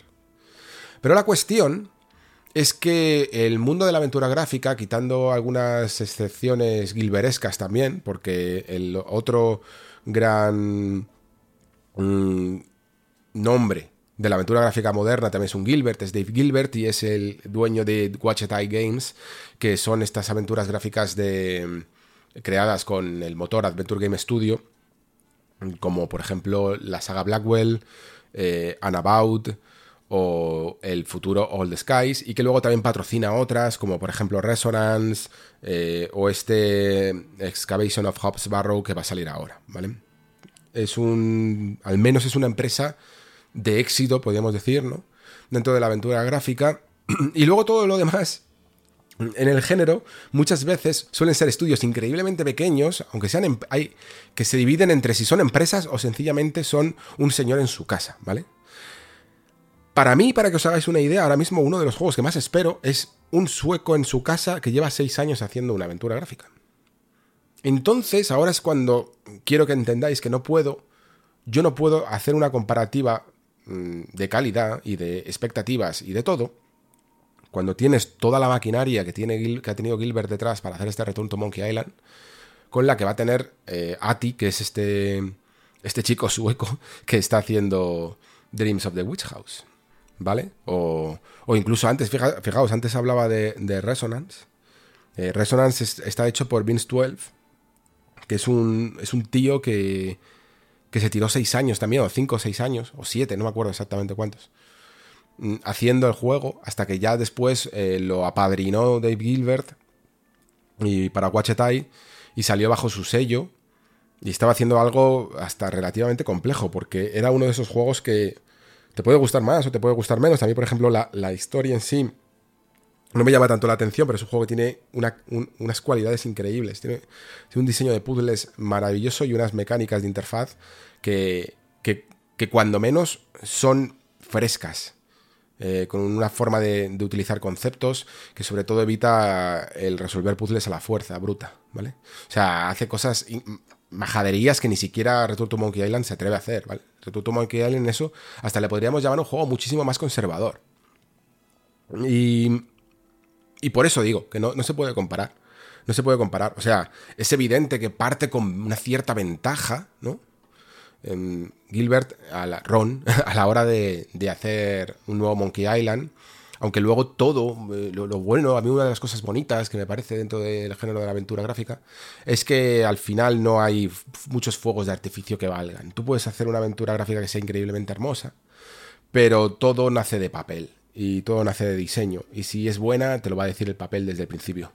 A lo mejor no, lo, sabes leer, pero te lo va a decir todo desde el, papel desde el principio. Y por lo tanto, Return to Monkey Island eh, es un juego súper divertido, es un juego em, que tiene cosas bastante ingeniosas, pero también me parece un juego que tiene, por lo que es y por la presión que yo mismo le meto y por las expectativas que yo mismo le meto, y por quien hay detrás, creo que también es un juego que para nada es perfecto, ¿vale?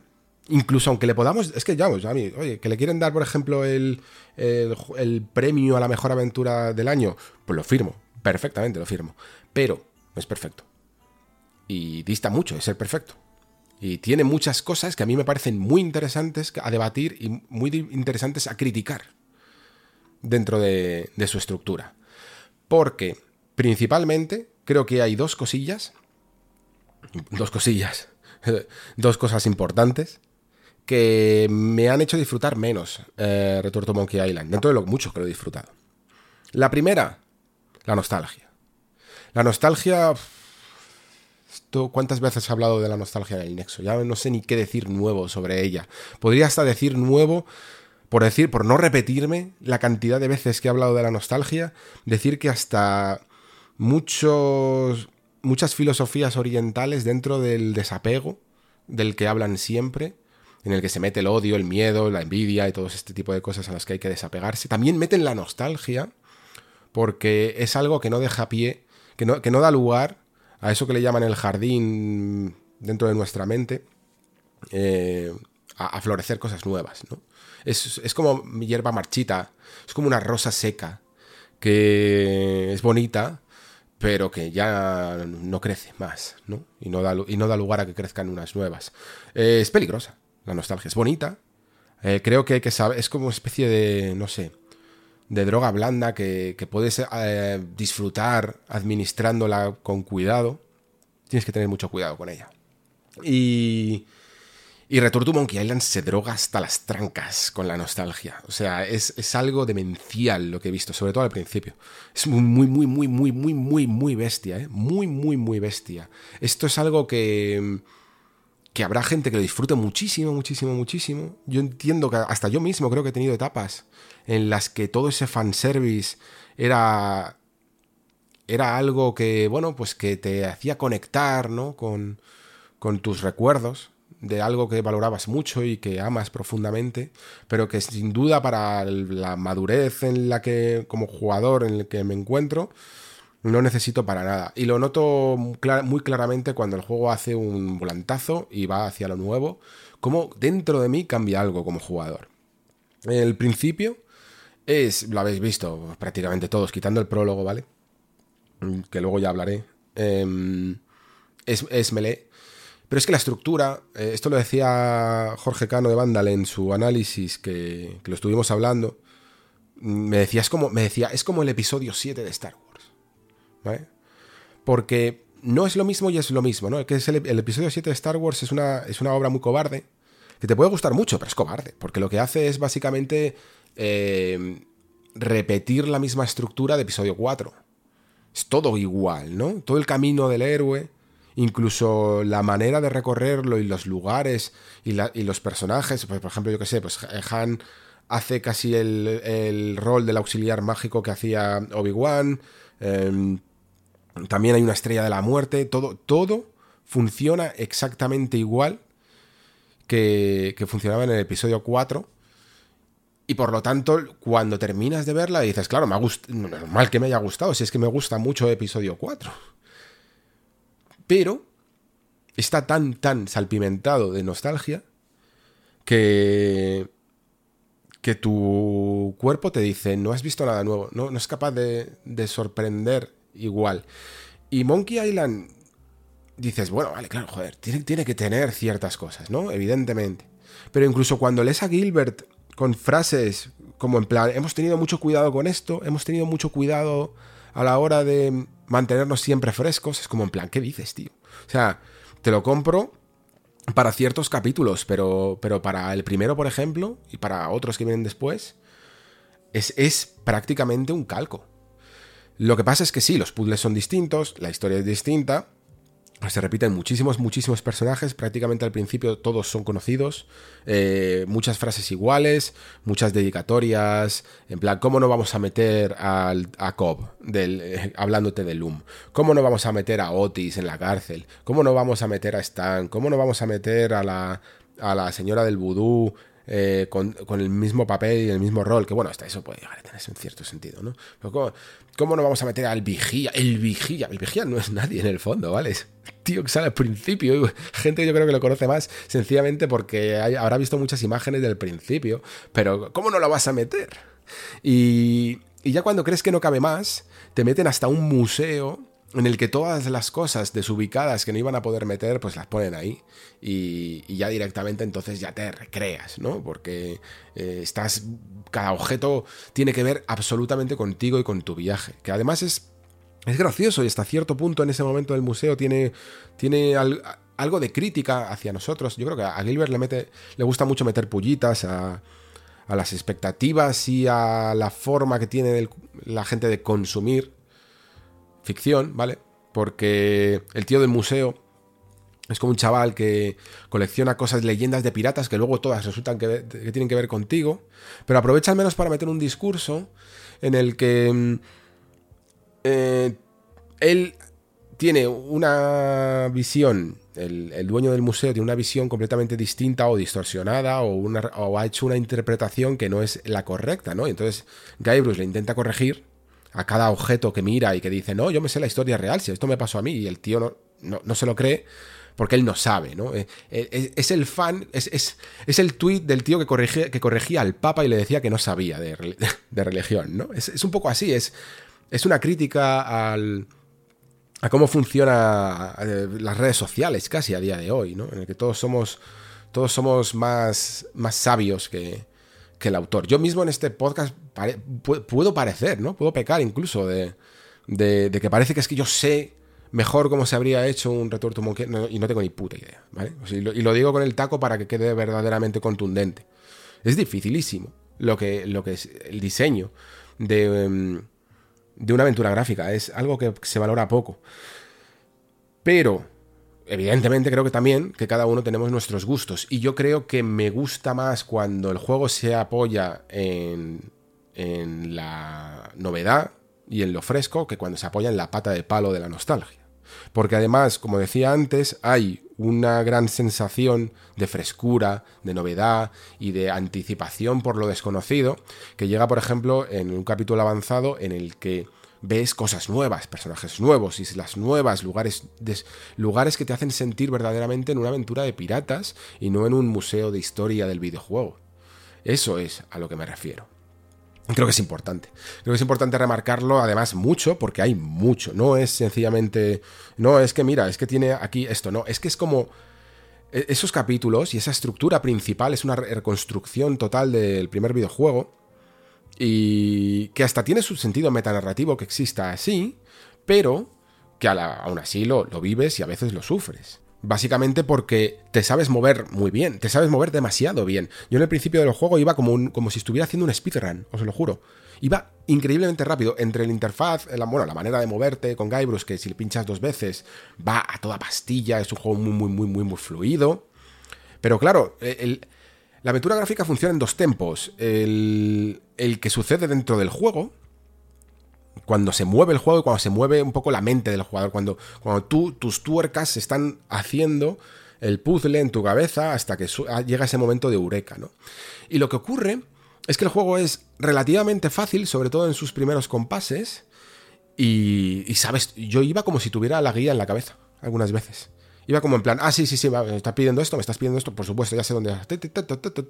Y iba a toda pastilla, a toda pastilla. El capítulo 1 y el capítulo 3 para mí fueron un paseo, un paseo. Fue como cuando juego ahora a Monkey Island 1 o Monkey Island 2, como me lo sé de memoria, pues voy a toda pastilla. Voy de aquí para allá, pim pam, venga, venga, ahora esto, y ahora esto, y ahora esto, ta, ta, ta. Y me acuerdo absolutamente de todo. Y claro, eh, para mí pierde un poquito de emoción. Si a ello le sumas que encima el, recorrido, las islas te las conoces, eh, porque em, ya has estado en Melee y ya has estado en Monkey Island. estas son las que digo porque son las que se han visto en los trailers, ¿vale? Se ha visto la cabeza de mono, se ha visto eh, el, el todo, ¿no? Pues claro, es muy fácil moverte y no tienes ese momento de pararte a mirar cuando entras en un espacio nuevo, en una aventura gráfica y dices, ¿para dónde voy? No sé exactamente qué hago. Me meto en el bar, eh, me voy por la calle adelante, me voy por la calle atrás, Mm, ¿Qué hago? ¿A dónde voy primero? No lo sé. Así que voy a ir probando poquito a poco, voy a ver cómo, cómo voy estructurando el puzzle, voy a ver si encuentro el orden correcto. Esa, esa frescura de la novedad se pierde cuando, ¿sabes? Moverte tan bien, tan, tan bien por, ese, por esos entornos ya explorados en el primer videojuego. Eh, por ello, funciona mejor para mí los capítulos pares. Los capítulos pares son buenísimos, buenísimos, buenísimos, buenísimos. Pero un nivel excelso. Eh, y los capítulos impares son mm, mucho fanservice, nivel... Y ya con esto termino, pero es que es la, eh, es la última comparación que, me, sale ahora. Nivel Shadow Moses en Metal Gear Solid 4, ¿vale? O sea, está todo hecho para el fan.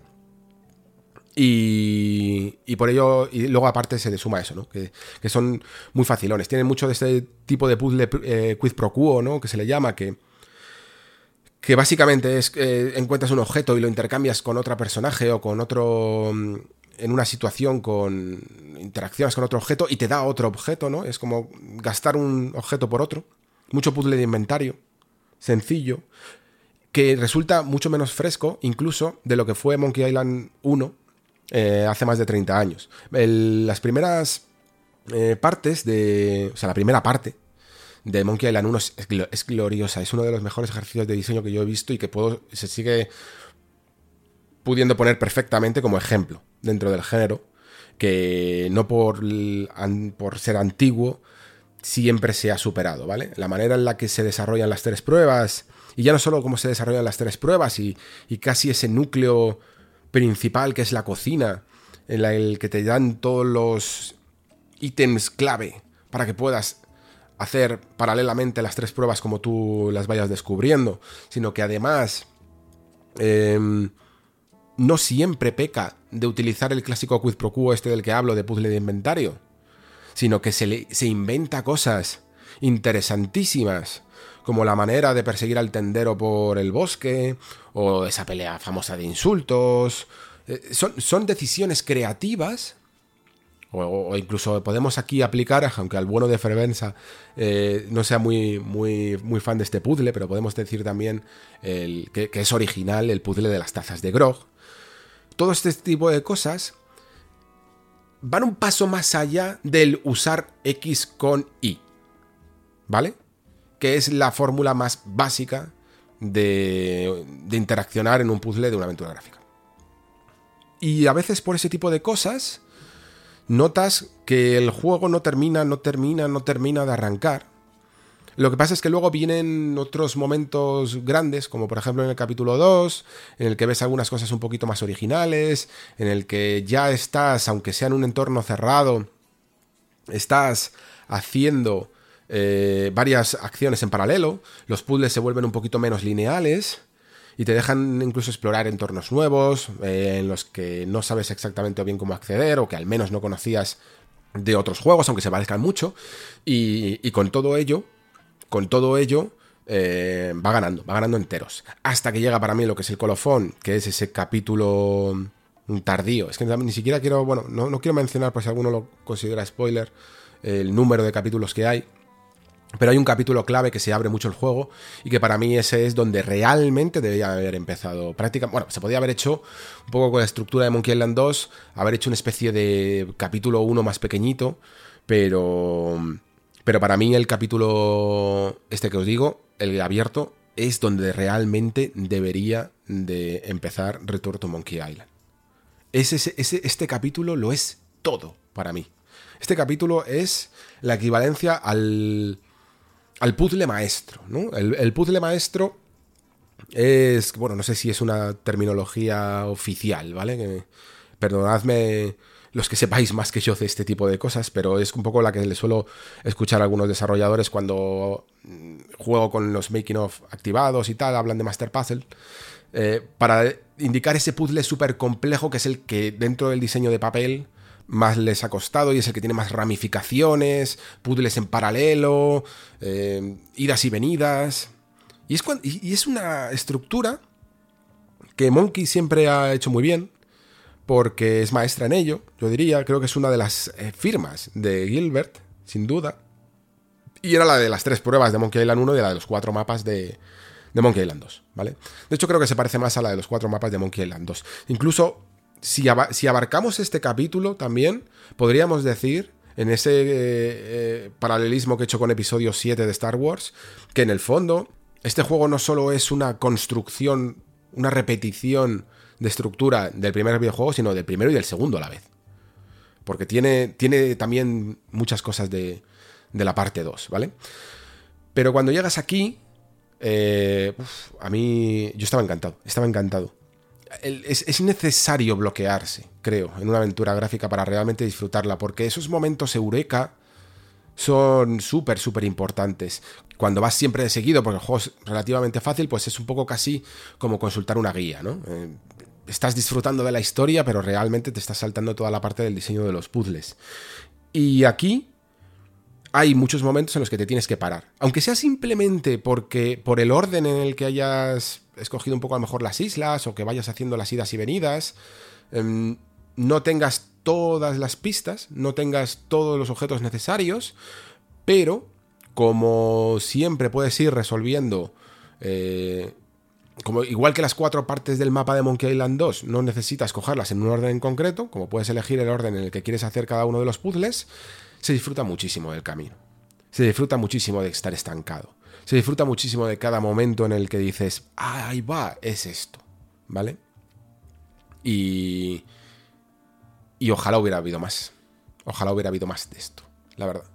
Es eh, suficiente porque es el capítulo más largo, es el capítulo más, más grande, más complejo y, y más novedoso. Entonces lo he disfrutado muchísimo más.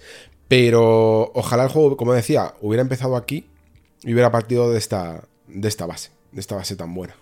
Hay además em, una forma de encararla, de estructurar la, aventura gráfica que aquí curiosamente se rompe un poco y que yo creo que sí que es verdad que es correcta. no me había parado a pensarlo pero sí que es verdad que creo que mm, normalmente, a diferencia de cómo suele ser un videojuego en el que digamos que los desafíos más grandes suelen estar al final, ¿no? Progresivamente vas aprendiendo a jugar, poco a poco te van diciendo, te van complicando las cosas y en la parte final es donde están los desafíos más complicados. Eh, la aventura gráfica suele tener una evolución un poquito más inversa, porque creo que como se los puzzles se interrelacionan con la narrativa, creo que al principio, de alguna manera, nuestro cerebro está como más fresco, es capaz de solucionar problemas más complejos, no acusa tanto esa fatiga y es casi mejor que casi todos los puzzles grandes estén al principio y poco a poco ir dejando más hueco a la narrativa, que sea la que vaya tomando más presencia y los puzzles vayan siendo más pequeños, más pequeños. Y si os fijáis, suele suceder, ¿eh? Suele suceder en primer Monkey Island, en el que el primer capítulo de Melee, que es el que más recuerda a todo el mundo, es precisamente porque es uno de los diseños más complejos, aunque luego Monkey Island sube un poquito, eh, pero el capítulo del barco es mucho más fácil y luego el final es mucho más sencillo. Y Monkey Island 2 también tienes, aparte de la primera parte en, en SCAP, tienes la, parte de los cuatro mapas que es la principal, es la troncal, y luego ya cuando lo resolucionas, realmente todo lo que tiene que ver con el castillo de Lechak, la fortaleza de Lechak y la isla Dinky y el final que aunque pega un pico, pero al menos es todo como más lineal, ¿no? Esa, esa apertura del, entorno suele suceder más al principio. Y aquí, curiosamente, en, este juego, sucede más tirando al final, ¿vale? Lo cual me ha parecido al menos curioso. Otra de las cosas que me gustaría destacar es algo que ha ido poco a poco añadiéndose, aunque hay algún ejemplo clásico que también lo hace, pero que poco a poco cada vez vamos viendo más en las aventuras, que es la lista de objetivos, ¿vale? La lista de objetivos es, digámoslo así, como el equivalente a cuando el diario que vemos en los, en los juegos de aventura o de rol, en el que te ponen sencillamente un compendio de todas las tareas que tienes que hacer, eh, incluso aquí las misiones secundarias, ¿no? En Return to Monkey Island es prácticamente solo objetivos, que prácticamente los tienes que cumplir todos, pero no era algo que se hiciera mucho en el género porque, y yo esto lo comparto, porque parte de la resolución del puzzle es saber qué tienes que hacer, ¿vale? O sea, no solo es cómo mm, solucionar el entuerto, sino averiguar qué, en qué entuerto es el que tienes que hacer, ¿no? Y ahí estaba la sutileza muchas veces de los diálogos.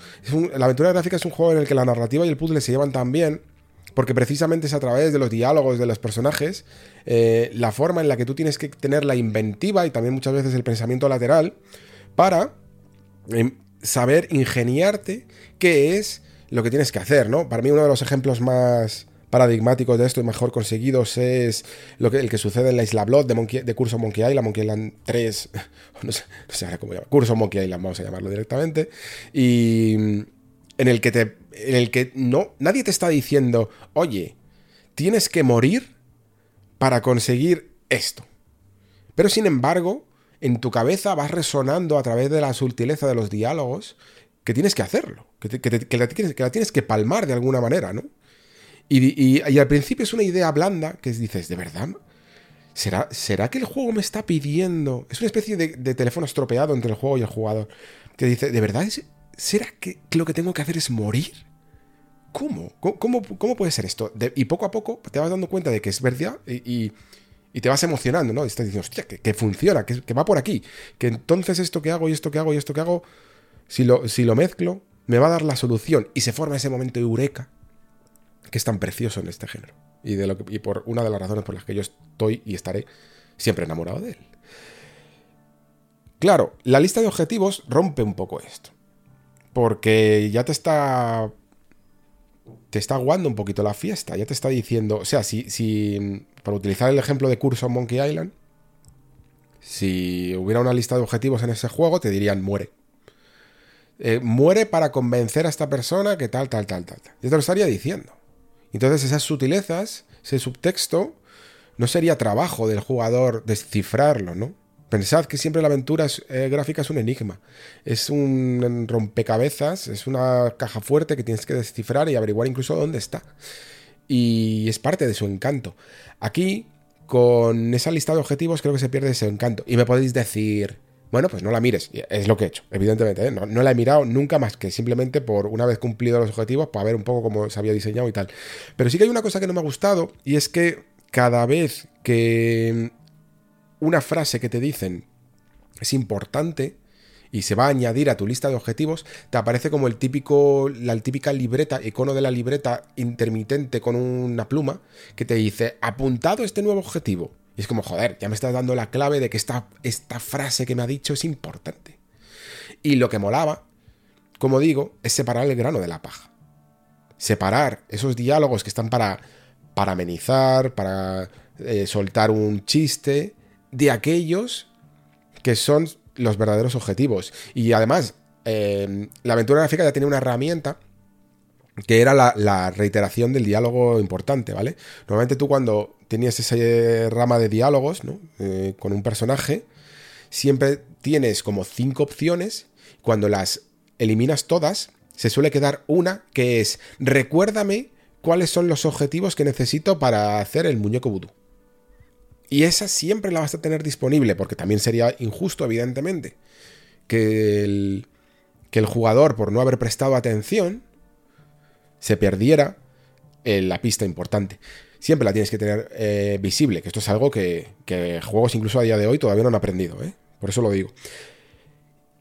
Y si yo hiciera una aventura gráfica a día de hoy, metería una lista de objetivos. Metería una lista de objetivos, porque creo de verdad que en los mundos en los que vivimos, en los tiempos en los que vivimos, en el que, en el que vamos, nuestra atención es tan dispersa. Eh, es tan difícil incluso simplemente dedicarte a un solo entretenimiento y tener el tiempo para ello constante, ¿no? Habrá gente que este juego le dure un mes o más. Habrá gente que, que, no pueda volver a jugar a él en cuatro días y no se acuerde, o en una semana, y no se acuerde de qué leches estaba haciendo. Es, así. Y habrá gente que directamente es que tiene una atención lectora que no es la de antaño, que hemos perdido mucha atención lectora. Y para toda esa gente, incluso si yo en algún momento de mi vida pues me encuentro en esa situación en la que no puedo dedicarme a este juego a full como lo he hecho ahora, eh, que ya me está costando, ¿eh? porque entre el curro, el, el, podcast, el niño y todo, es difícil encontrar momentos y a veces hasta, hasta se me olvidaban, pero mínimamente pues yo me, lo que hacía era darme la clásica vuelta de, de, bueno, de refresco para saber un poco lo que estaba haciendo y no lo he necesitado. Pero siempre lo incluiría, siempre, siempre lo incluiría. Lo que no incluiría es ese iconito que os he comentado que de manera intermitente te está diciendo una pista que tú no quieres que te dé. Y este juego, eh, Gilbert ha tenido la filosofía de que hay que meter todas las pistas integradas de esta manera, ¿vale? Con esta interfaz de lista de objetivos y también con las propias pistas y soluciones, que no deja de ser, que no, además no, no he inventado nada, ¿eh? Porque ni siquiera la forma de hacerlo es nueva, es muy, muy parecida a la que tenían las ediciones remaster de Broken Sword, ¿vale? Es una pista en la que te primero te da una pista un poquito más blanda, después te mm, indica un poquito más el camino, te hace otra pregunta como en plan, oye, piensa un poco para qué sirve esto, por ejemplo, o algo así, y luego ya te da la solución. Eh, a mí, en el fondo, es el tipo de pistas que, me gustan. ¿eh? Yo cuando suelo consultar pistas en, en, videojuegos, sobre todo en juegos clásicos que a veces son enrevesadísimos, me suelo ir, si es posible, a una página que se llama Universal Hint eh, System, creo que se llama así, UHS, que básicamente utiliza este método. Te dice más o menos, siempre intentando evitar que, que consultes de más, porque las guías tradicionales de muro de texto si muchas veces a la hora de consultarlas puedes ver cosas, o incluso en vídeos de YouTube puedes ver cosas que no querrías ver, pues aquí vas haciendo, pinchando en exactamente la parte en la que estás, en la pregunta de cómo puedo conseguir eh, el muñeco este. Pinchas ahí y te va diciendo algunas pistitas, como te lo podría hacer a lo mejor un amigo que te quiere ayudar, ¿vale? Entonces, está bien. Puede tener razón Gilbert cuando dice eso de que es mejor incluir tú el sistema de pistas que dejar que el jugador abandone tu juego para admirarlo en internet de todas maneras. Pues sí, es posible que, que tenga razón. Pero también es verdad que tenerlo ahí es a veces demasiado tentador. Y dependiendo un poco de la fortaleza del jugador, es posible que pueda llegar a, a pecar de utilizarlo cuando no hacía falta. Yo recomiendo siempre, siempre, siempre intentar dar una vuelta de más.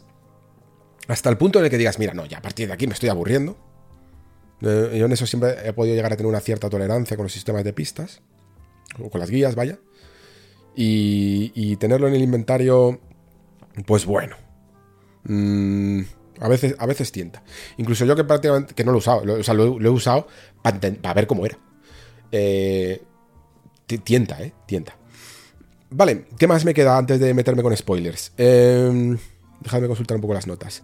Habiendo hablado ya un poco casi de, la historia y de incluso de lo que considero que me ha dejado algo satisfecho al final y que luego lo hablaré más en spoilers, eh, el prólogo yo creo que también me lo voy a saltar porque al principio mmm, no me convenció y al final no me convenció del todo, pero bueno, lo toleré un poquito más, ¿vale? Eh, es un prólogo bastante extraño, creo que es una salida a la tangente que también en el fondo está hecha, ya, se dijo, y Gilbert ya dijo que no era la idea que tenía al principio, que la idea que tenía al principio del final de Monkey Island 2 era increíblemente básica, que básicamente era como en plan, eh, Guybrush Triput va al infierno y Stan está ahí, ¿vale? O sea, era, era, mm, era una chorrada.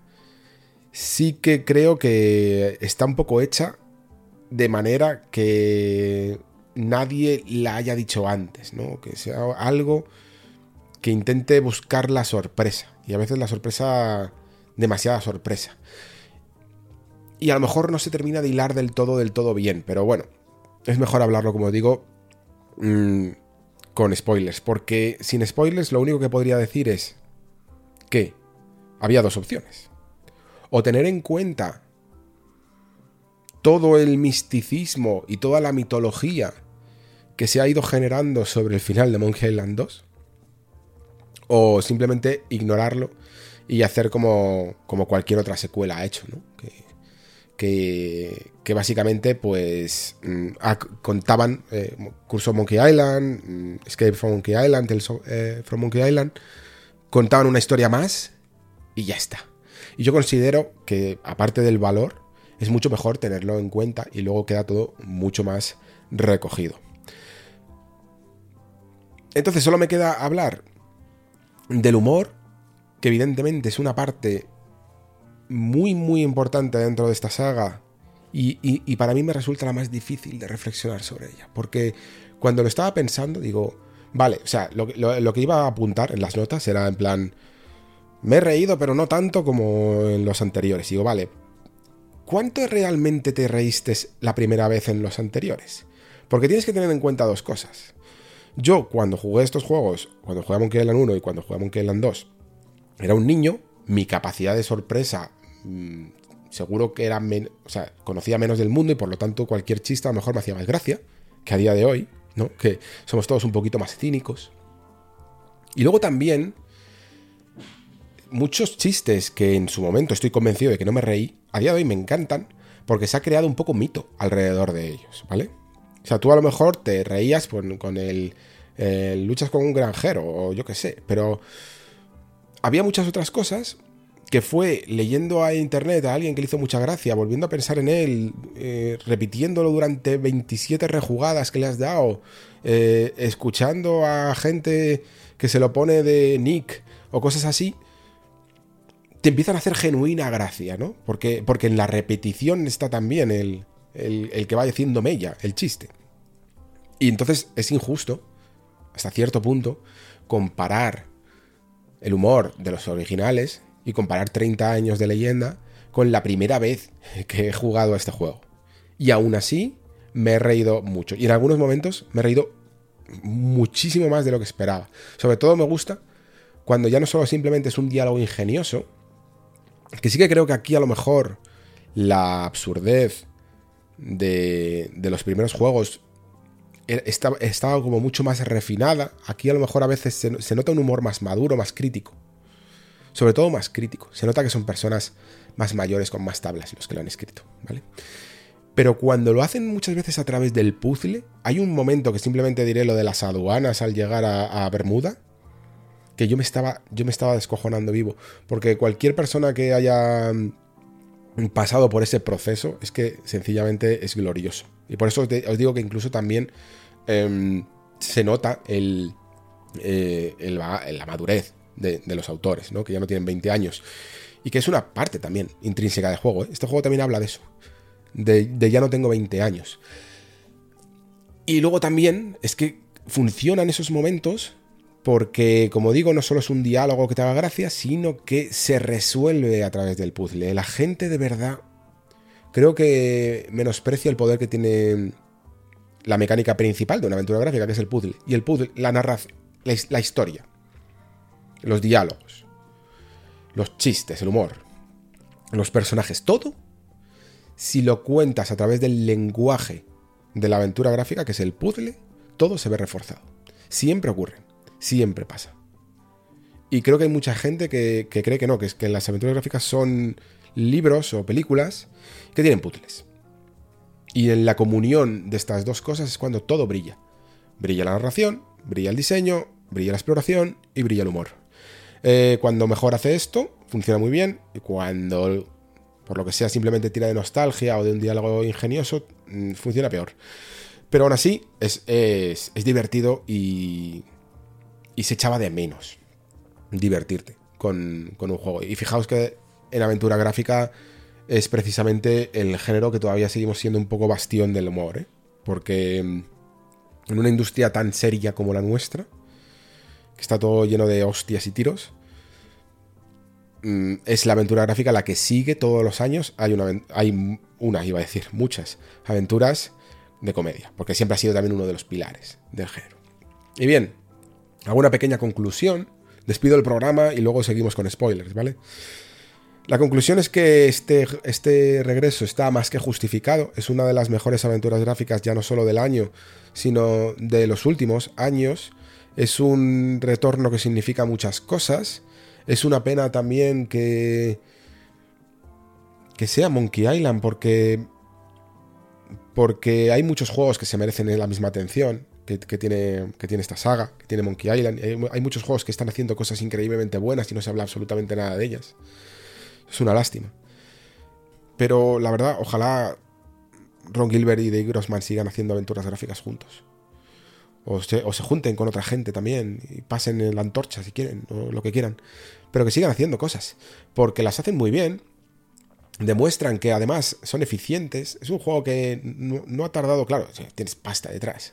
Cuando os hablo de que, está, de, que estos desarrolladores independientes se tiran seis años es porque no tienen un duro y lo hacen después de currar, se ponen en el ordenador por la noche.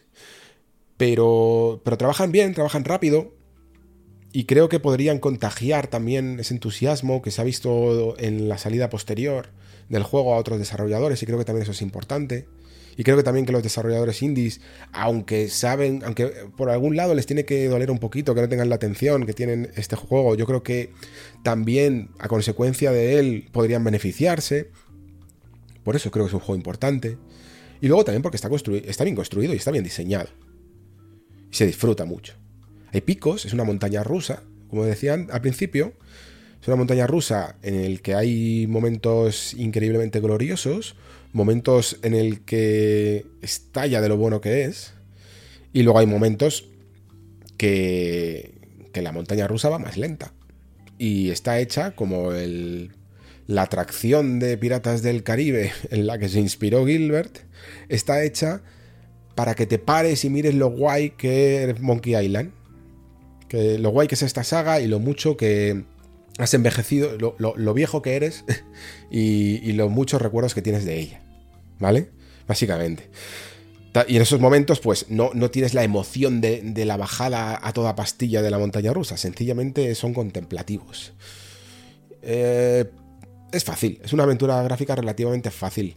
Entonces, el fan más hardcore del género que ha seguido jugando desde los 90 a día de hoy va a tener pocos problemas y a lo mejor por ello le gusta menos. Yo le pediría a este fan en el que me puedo incluso yo identificar, que, no lo critique demasiado, porque creo que esta aventura no puede, no puede ser tan hardcore. Y creo que a lo mejor incluso si Monkey Island 1 y Monkey Island 2 hubieran salido a día de hoy, serían más difíciles sin duda. Serían más difíciles sin duda que, que este Return to Monkey Island. Pero em, no serían tan difíciles a lo mejor, o tan, tan, tan místicas, tan mágicas a lo mejor, como lo son en nuestros recuerdos. Y de todo esto también hablaremos en spoilers, porque es, como digo, un tema muy, muy importante. Está muy guay que una aventura gráfica tenga, tenga mensaje, ¿vale? Y el mensaje de esta obra tiene mucho que ver con la nostalgia, tiene que ver mucho con los recuerdos distorsionados y tiene mucho que ver con la obsesión y también con las expectativas. Así que, si te interesa todo esto, nos vemos ahora en unos minutos en la parte con spoilers. Y si no, pues yo me despido. Hasta el siguiente programa. Como siempre digo, muchísimas gracias por estar ahí. Muchísimas gracias por escuchar. Se despide Alejandro Pascual Hasta el próximo programa.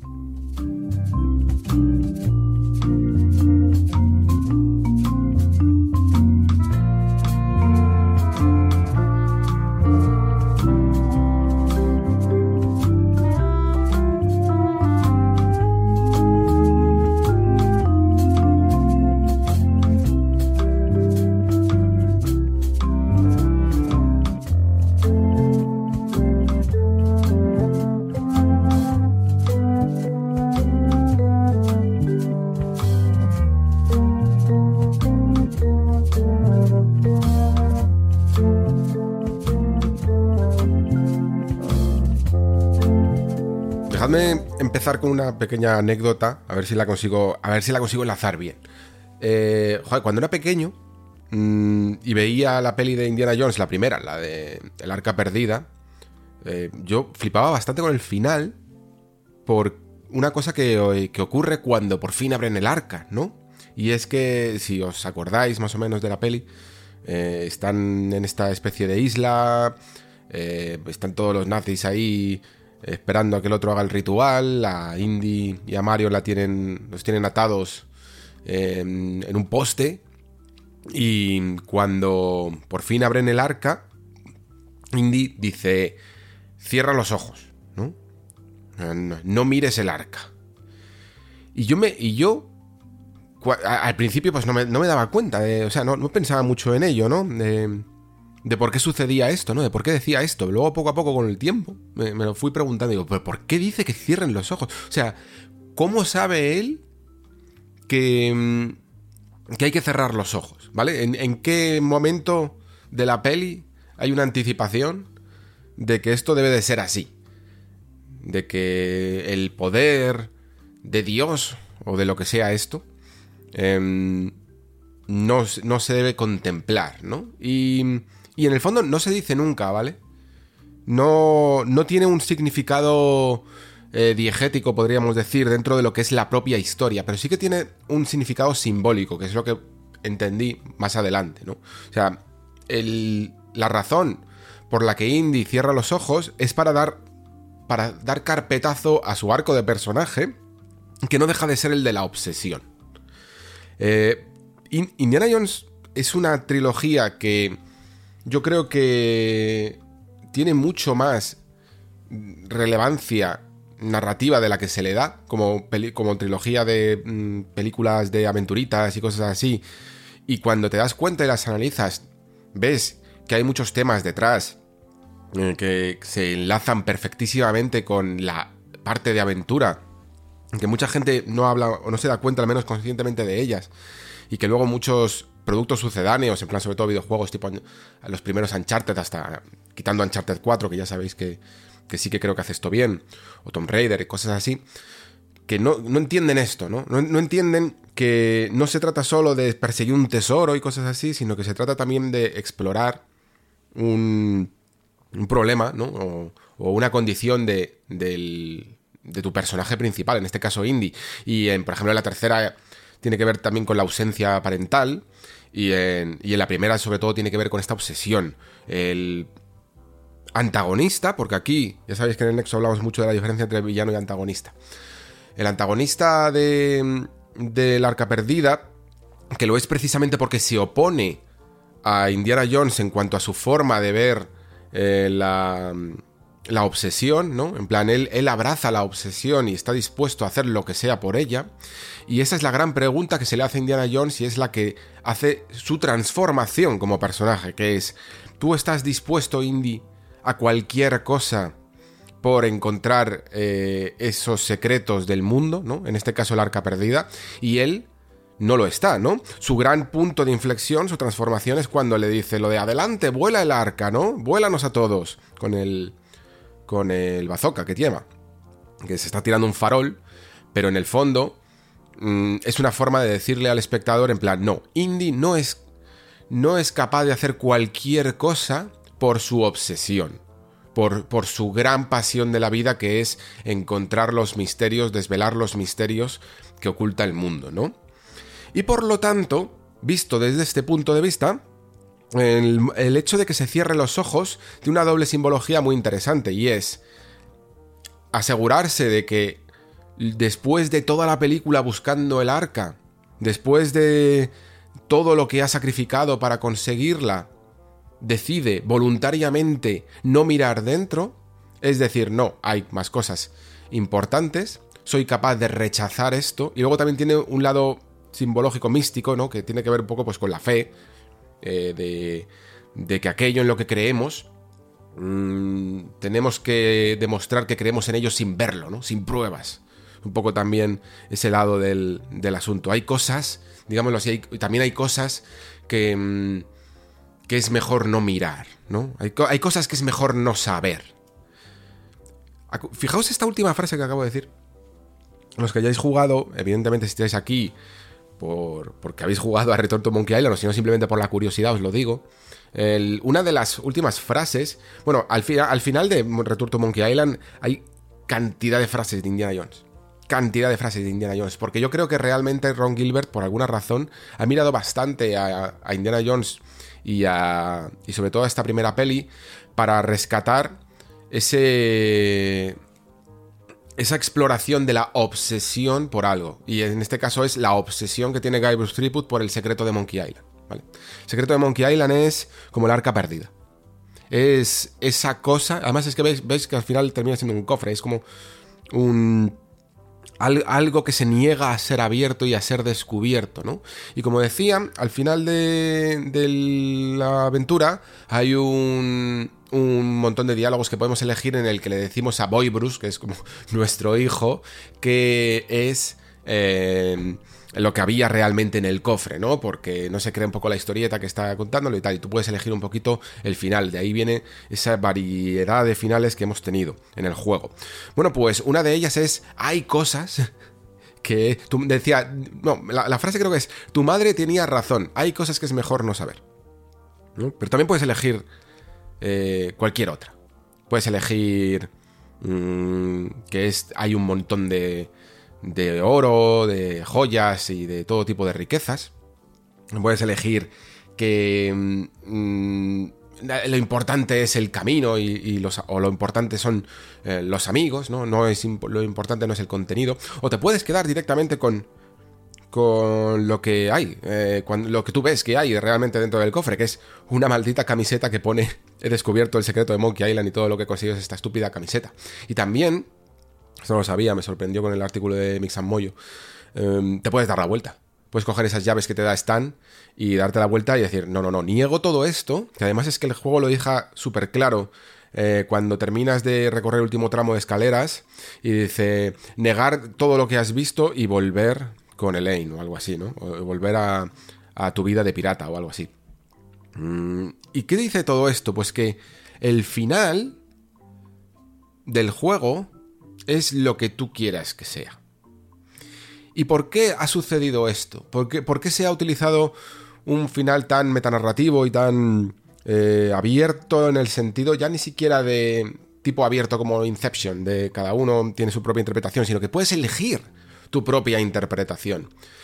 Pues por algo que yo creo que es importante entender, que decía también antes en la parte sin spoilers, que es que cuando tú tienes una responsabilidad de continuar un juego de 30 años eh, en el tiempo, es una tarea completamente imposible, da igual lo que te inventes, ¿vale? Una vez que se han generado unas expectativas irreales, eh, no puedes decir que había un... que había simplemente oro, no puedes decir que había una gran revelación filosófica, no puedes decir que había otra aventura que te contaré en otro juego, porque esa es la, huida hacia adelante fácil del, escritor cobarde.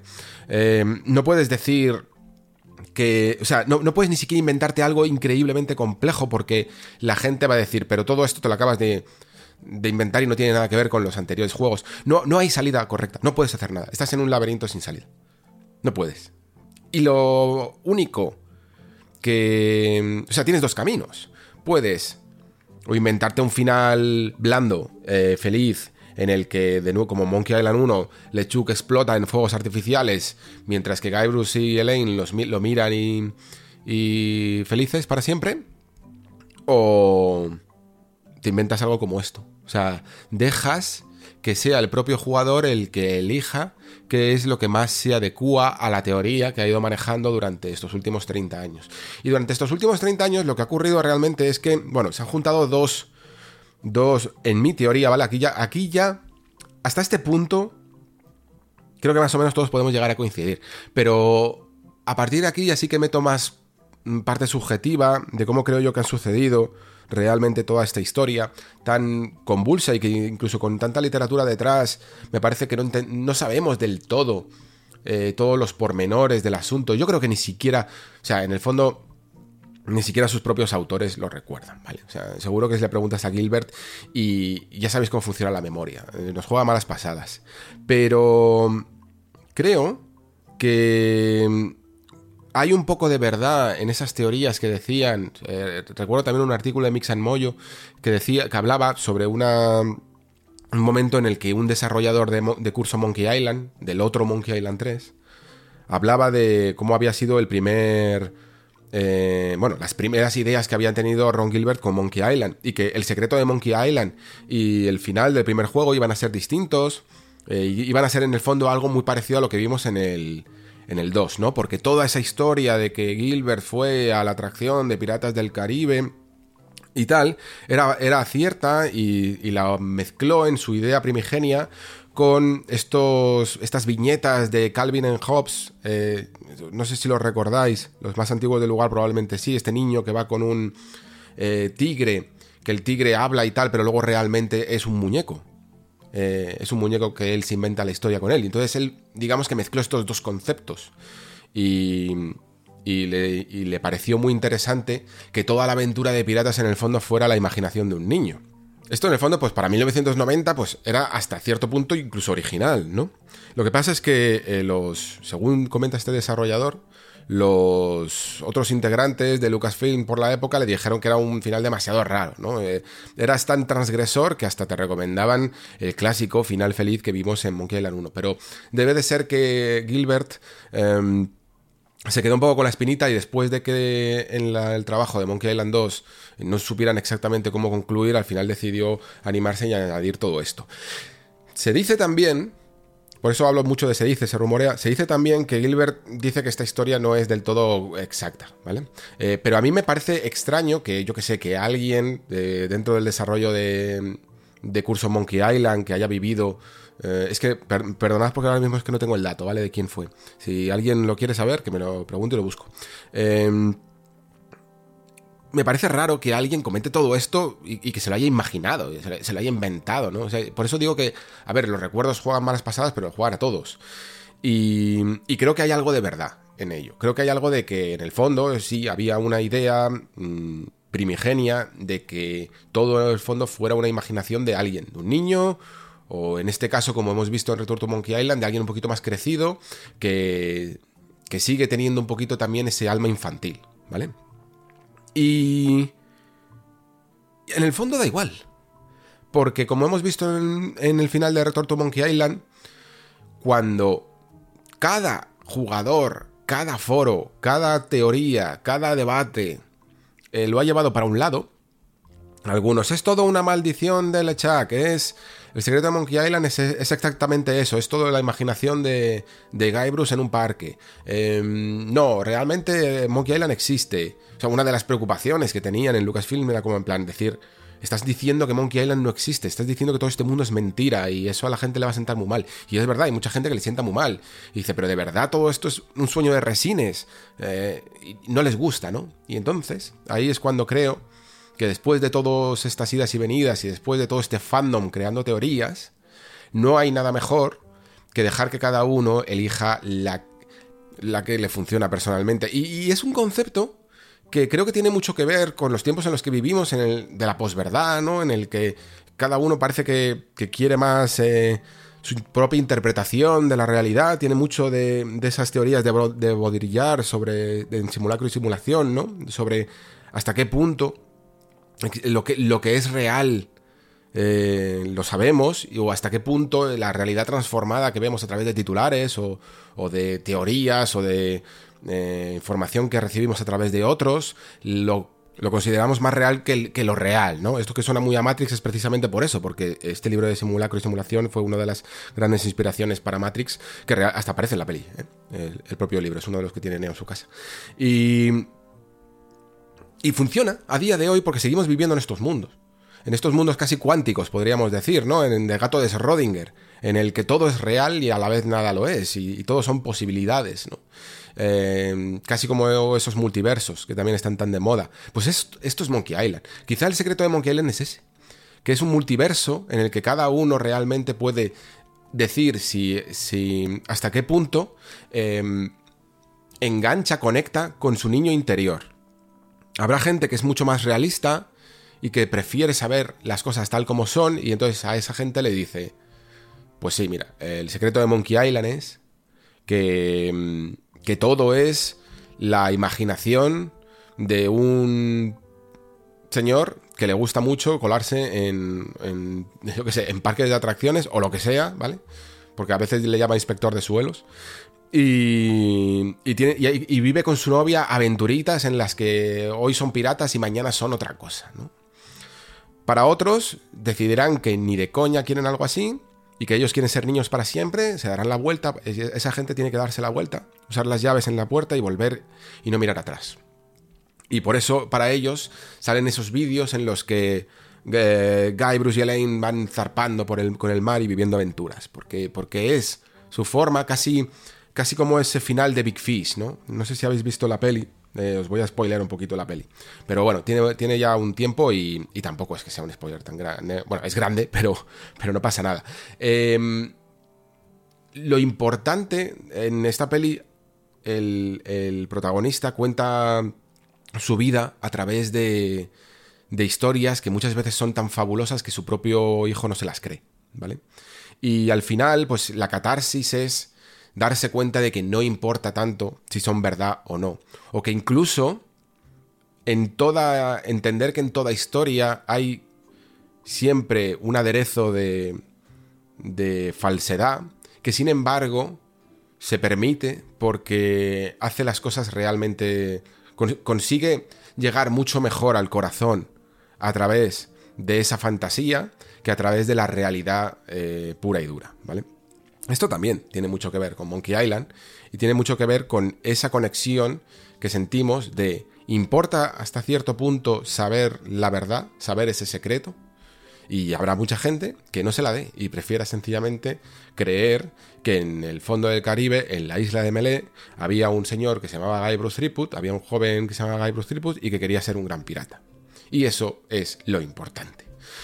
Y habrá para otra gente que sencillamente todo esto le da muy, muy igual y que simplemente ve que Monkey Island es una aventura gráfica muy divertida en el que te ríes un montón y en el que siempre se juega con el humor, con los running gags y con el humor absurdo, básicamente, con los chistes absurdos. Y por lo tanto, para esa gente, abrir el cofre y encontrarse una estúpida camiseta es perfecto. Es perfecto. Porque, ¿qué es Monkey Island? Es un maldito juego es un maldito videojuego de ordenador mmm, que consumes y que te diviertes y que te sueltan chistes. Y qué mejor que el chiste final sea que el secreto es una estúpida camiseta. Y también vale. Lo interesante y lo importante, sobre todo, es que para que todo esto funcione, como siempre digo en, los programas de narrativa, tiene que estar todo bien anticipado. Y creo que el momento correcto en el que se anticipa es. Bueno, se, anticipa todo el rato. Eh, Guy Bruce está absolutamente en cada capítulo obsesionado, como Indy, con el secreto de Monkey Island, eh, con que lo va a encontrar, y todo el mundo pasa un poco de él. Todo el mundo le trata como un niño que sí, venga, venga, eh, pásatelo bien descubriendo el secreto de Monkey Island. Y otra gente a veces es que ni siquiera le da importancia o le dice eso de que hay cosas que es mejor no saber. Cada uno le va dando una interpretación, oh, yo también lo busqué. Cada uno le daba dando una interpretación para ir anticipando todos esos finales. Y dentro de esas eh, anticipaciones, quizá una de las mejores es la que hace la, la señora, la dama del vudú, ¿no? La famosa dama del vudú, que también fue otro de esos eternos debates de este personaje no tiene ni nombre, ¿no? Es misterioso y no tiene ni nombre, ¿no? Y, y creo que Gilbert inteligentemente lo utilizó para prevenirte, para anticiparte la pseudo decepción que es en el fondo conocer los grandes secretos. Y por lo tanto te dice, oye, nunca te pregunto, ¿cuál es tu nombre? Y dice, ¿de verdad lo quieres saber? Y dice, sí, pues me llamo Corina. Y, y Guy Bruce se queda como en plan, ah, pues no sé, me, imaginaba como algo muy grandilocuente, algo muy misterioso. Y bueno, Corina, pues vale. Y le dice, es que hay cosas que es mejor no saber. Es que hay cosas que en el momento en el que en el que las descubres pierden todo su, todo su encanto y toda su fascinación. Es un poco la teoría de la caja esta de JJ Abrams, ¿no? Que, que hablaba siempre, creo que tiene una charla TED y todo, que le regaló su abuelo una caja y que lo importante de esa caja no era lo que había dentro, sino lo importante era la imaginación y, la, y el misterio, ¿no? De, de qué habría dentro de la caja. Una vez que lo abres, todo ese misterio se disuelve y que ese tipo de estructura es la que cogea con mayor o menor acierto cada uno lo que quiera para, para sus obras y sobre todo para... Eh, se hizo famoso con Perdidos, ¿no? Con la serie Lost. evidentemente hay cosas que funcionan mejor y cosas que funcionan peor. Yo creo que el, dentro de todos estos finales el que en el fondo mucha gente buscaba a lo mejor, como el que conecta ese prólogo con el final de Monkey Island 2, es la parte que sale un poquito más debilitada de todo el asunto, porque claro, mm, independientemente de lo que tú quieras creer, al final, Monkey Island 2 se queda un poquito deslavazado, se queda un poquito aguado, porque ¿qué es exactamente el final de Monkey Island 2? Es un teniendo en cuenta que entonces Lechak no estaba mm, eh, metido en el ajo ni era un plan maestro suyo, hay un poco de retroconstrucción porque se cambian frases. Eh, se dicen cosas que antes nos habían dicho, o veíamos también incluso a, ese Chucky mirándote a la cara con una, con una expresión demoníaca, ¿no? Todo ese tipo de cosas, pues se han modificado, ¿no? Para poder reinterpretarlo de esta manera, que no deja de ser una manera de decir, oye, mira, pues, em, o bien mm, Guybrush se inventó toda esta historia, o bien fueron los niños los que se la inventaron, o bien es una historia real que le ocurrió a Guybrush, pero que los niños, como nunca se sabe el final de esa historia, eh, los niños la interpretan como quieren, ¿no? Y entonces se inventan que, ah, me has cortado la pierna, no sé qué, y están jugando mm, con, ese, con esa interpretación propia de la historia de su padre. Pero en cualquier caso, seguimos realmente sin saber cuál es el final de Monkey Island 2 y un poco cómo era eh, esa conclusión de, de uno de los juegos, de una de las aventuras gráficas más famosas de la historia. Creo que es de la que más se siente lesionada por todos estos...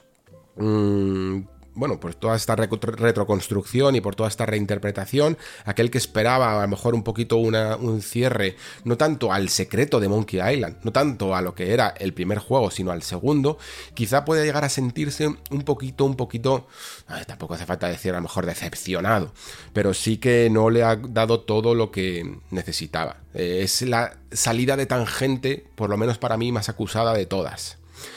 Pero claro, es que el juego creo que incluso aunque te deje un poco, como decíamos antes, con el culo torcido, eh, creo que tiene un cierto encanto que consigue en dos cosas finales.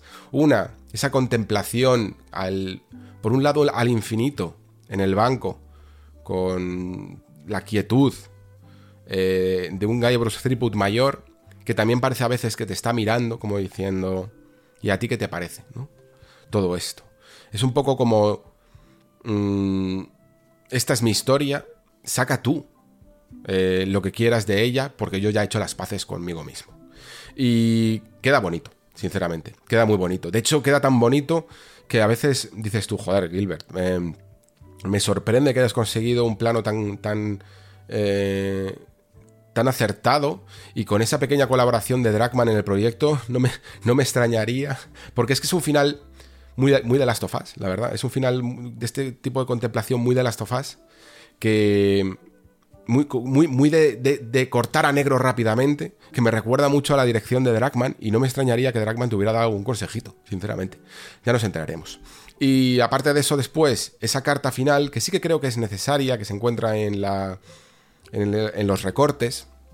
Recortes, por cierto, que antes decía que el estilo visual mm, ya no solo es porque sea predilección a lo mejor de Gilbert, porque le gustó mucho el arte de, de y tal, sino porque realmente, qué mejor diseño eh, representa el hecho de, jugar, ¿no? Con, estos mosaicos, con estos recortes de papel, como si estuvieras inventando una historia. Es que lo, veis hasta en, el, en los mapas de, las islas, cuando, cuando vas viendo al muñequito de Guybrush, que es un recorte de papel directamente. Y esto creo que refuerza esa idea de que el mundo de Monkey Island es un juguete. Creo que los gráficos en este caso no solo es un, un estilo, eh, marcado y con personalidad, sino que además tienen un sentido también narrativo, ¿vale? Y, ya por terminar, lo que decía de la carta, pues creo que es bonito ver un poco, eh, aunque no siempre creo que funcione el, que sean los propios desarrolladores los que eh, revelen demasiado mucho de su intención con esta obra, creo que está bien que haya una especie de cierre personal suyo en el que nos hablen un poco de cómo ellos han ido madurando a lo largo del tiempo, que es algo en el fondo que a los que vamos siguiendo eh, un poco de la actualidad, ya no solo de este juego, sino de Gilbert, a lo largo de todos estos años, es algo de lo que ha marcado mucho, ¿no? Que él ya no es el mismo de antaño, que, que, Monkey Island siempre ha sido una representación de los momentos en los que se encontraban. Y que si por lo tanto los primeros Monkey Island, eh, primer Monkey Island era eh, ellos mismos siendo muy prototipo de héroe, muy joven, inexperto y ambicioso. Monkey Island 2 es en plan, nos hemos dado, hostia, nos hemos encontrado aquí con este pseudo éxito, ¿no? De repente estamos trabajando ya bien en, Lucas y, ganando pasta y tal, y, a veces hasta nos lo podemos llegar a creer que, somos algo. Y este Monkey Island es la madurez, ¿no? Es las ganas también de volver al pasado, lidiar también con la nostalgia y con el héroe que fue o que la gente ha encumbrado. En el fondo, ahí sí que puedo llegar a entender un poco el, el simbolismo del museo, ¿no? El museo no deja de ser los foros, la gente que ha creado todo este mito, nosotros mismos, que hemos creado este mito sobre, sobre Monkey Island y que creemos, como decía antes, saber más que el propio autor y que lo encumbramos más de lo que él había pensado. Y este juego, por lo tanto, no deja de ser la perspectiva de la madurez de este autor y de ese Guybrush que lo puede llegar a contemplar todo después con la perspectiva del tiempo. Y que también, aunque sea maduro, quiere un poco rescatar sus años de grandeza. Y por eso, aunque mm, el final sea polémico, debatible, haya gustado a más gente o menos gente, a mí personalmente me ha dejado satisfecho porque creo que se le pueden sacar muchas lecturas. Y más que a mí que me guste personalmente o no, a mí lo que me interesa es esto. Poder dedicarle media hora a un juego como, a un final como el de Monkey Island, ¿no? Y poder sacar algunas conclusiones y algunas reflexiones, ya no solo sobre el juego, sino sobre el mundo eh, que refleja, que es el nuestro. Y ese sí que es el nuestro. Y los convulsos tiempos en los que vivimos. Si has llegado hasta aquí, te lo agradezco porque entiendo que este especial de Monkey Island, pseudo especial, mm, que al final ha sido bastante más largo de lo que pensaba, no es quizá lo más atractivo para el público medio del Nexo, no es el clásico AAA solemos tratar aquí un poquito más en profundidad, pero que sin embargo a mí eh, me hacía especial ilusión hacerlo porque es un juego eh, personalmente al que le tengo mucho aprecio y que estoy seguro de que si has llegado hasta aquí tú también. Así que te lo agradezco y me vuelvo a despedir. Muchísimas gracias por llegar hasta aquí. Muchísimas gracias por escuchar. Se despide Alejandro Pascual. Hasta el próximo programa.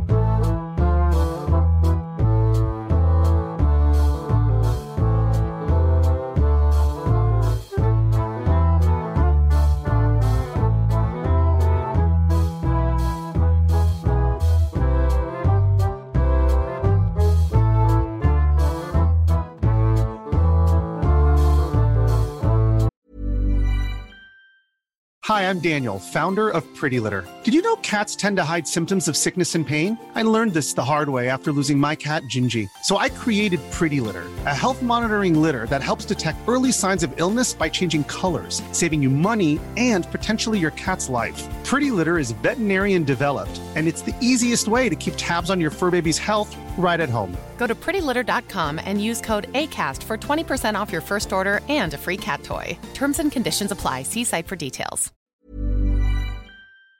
Thank you.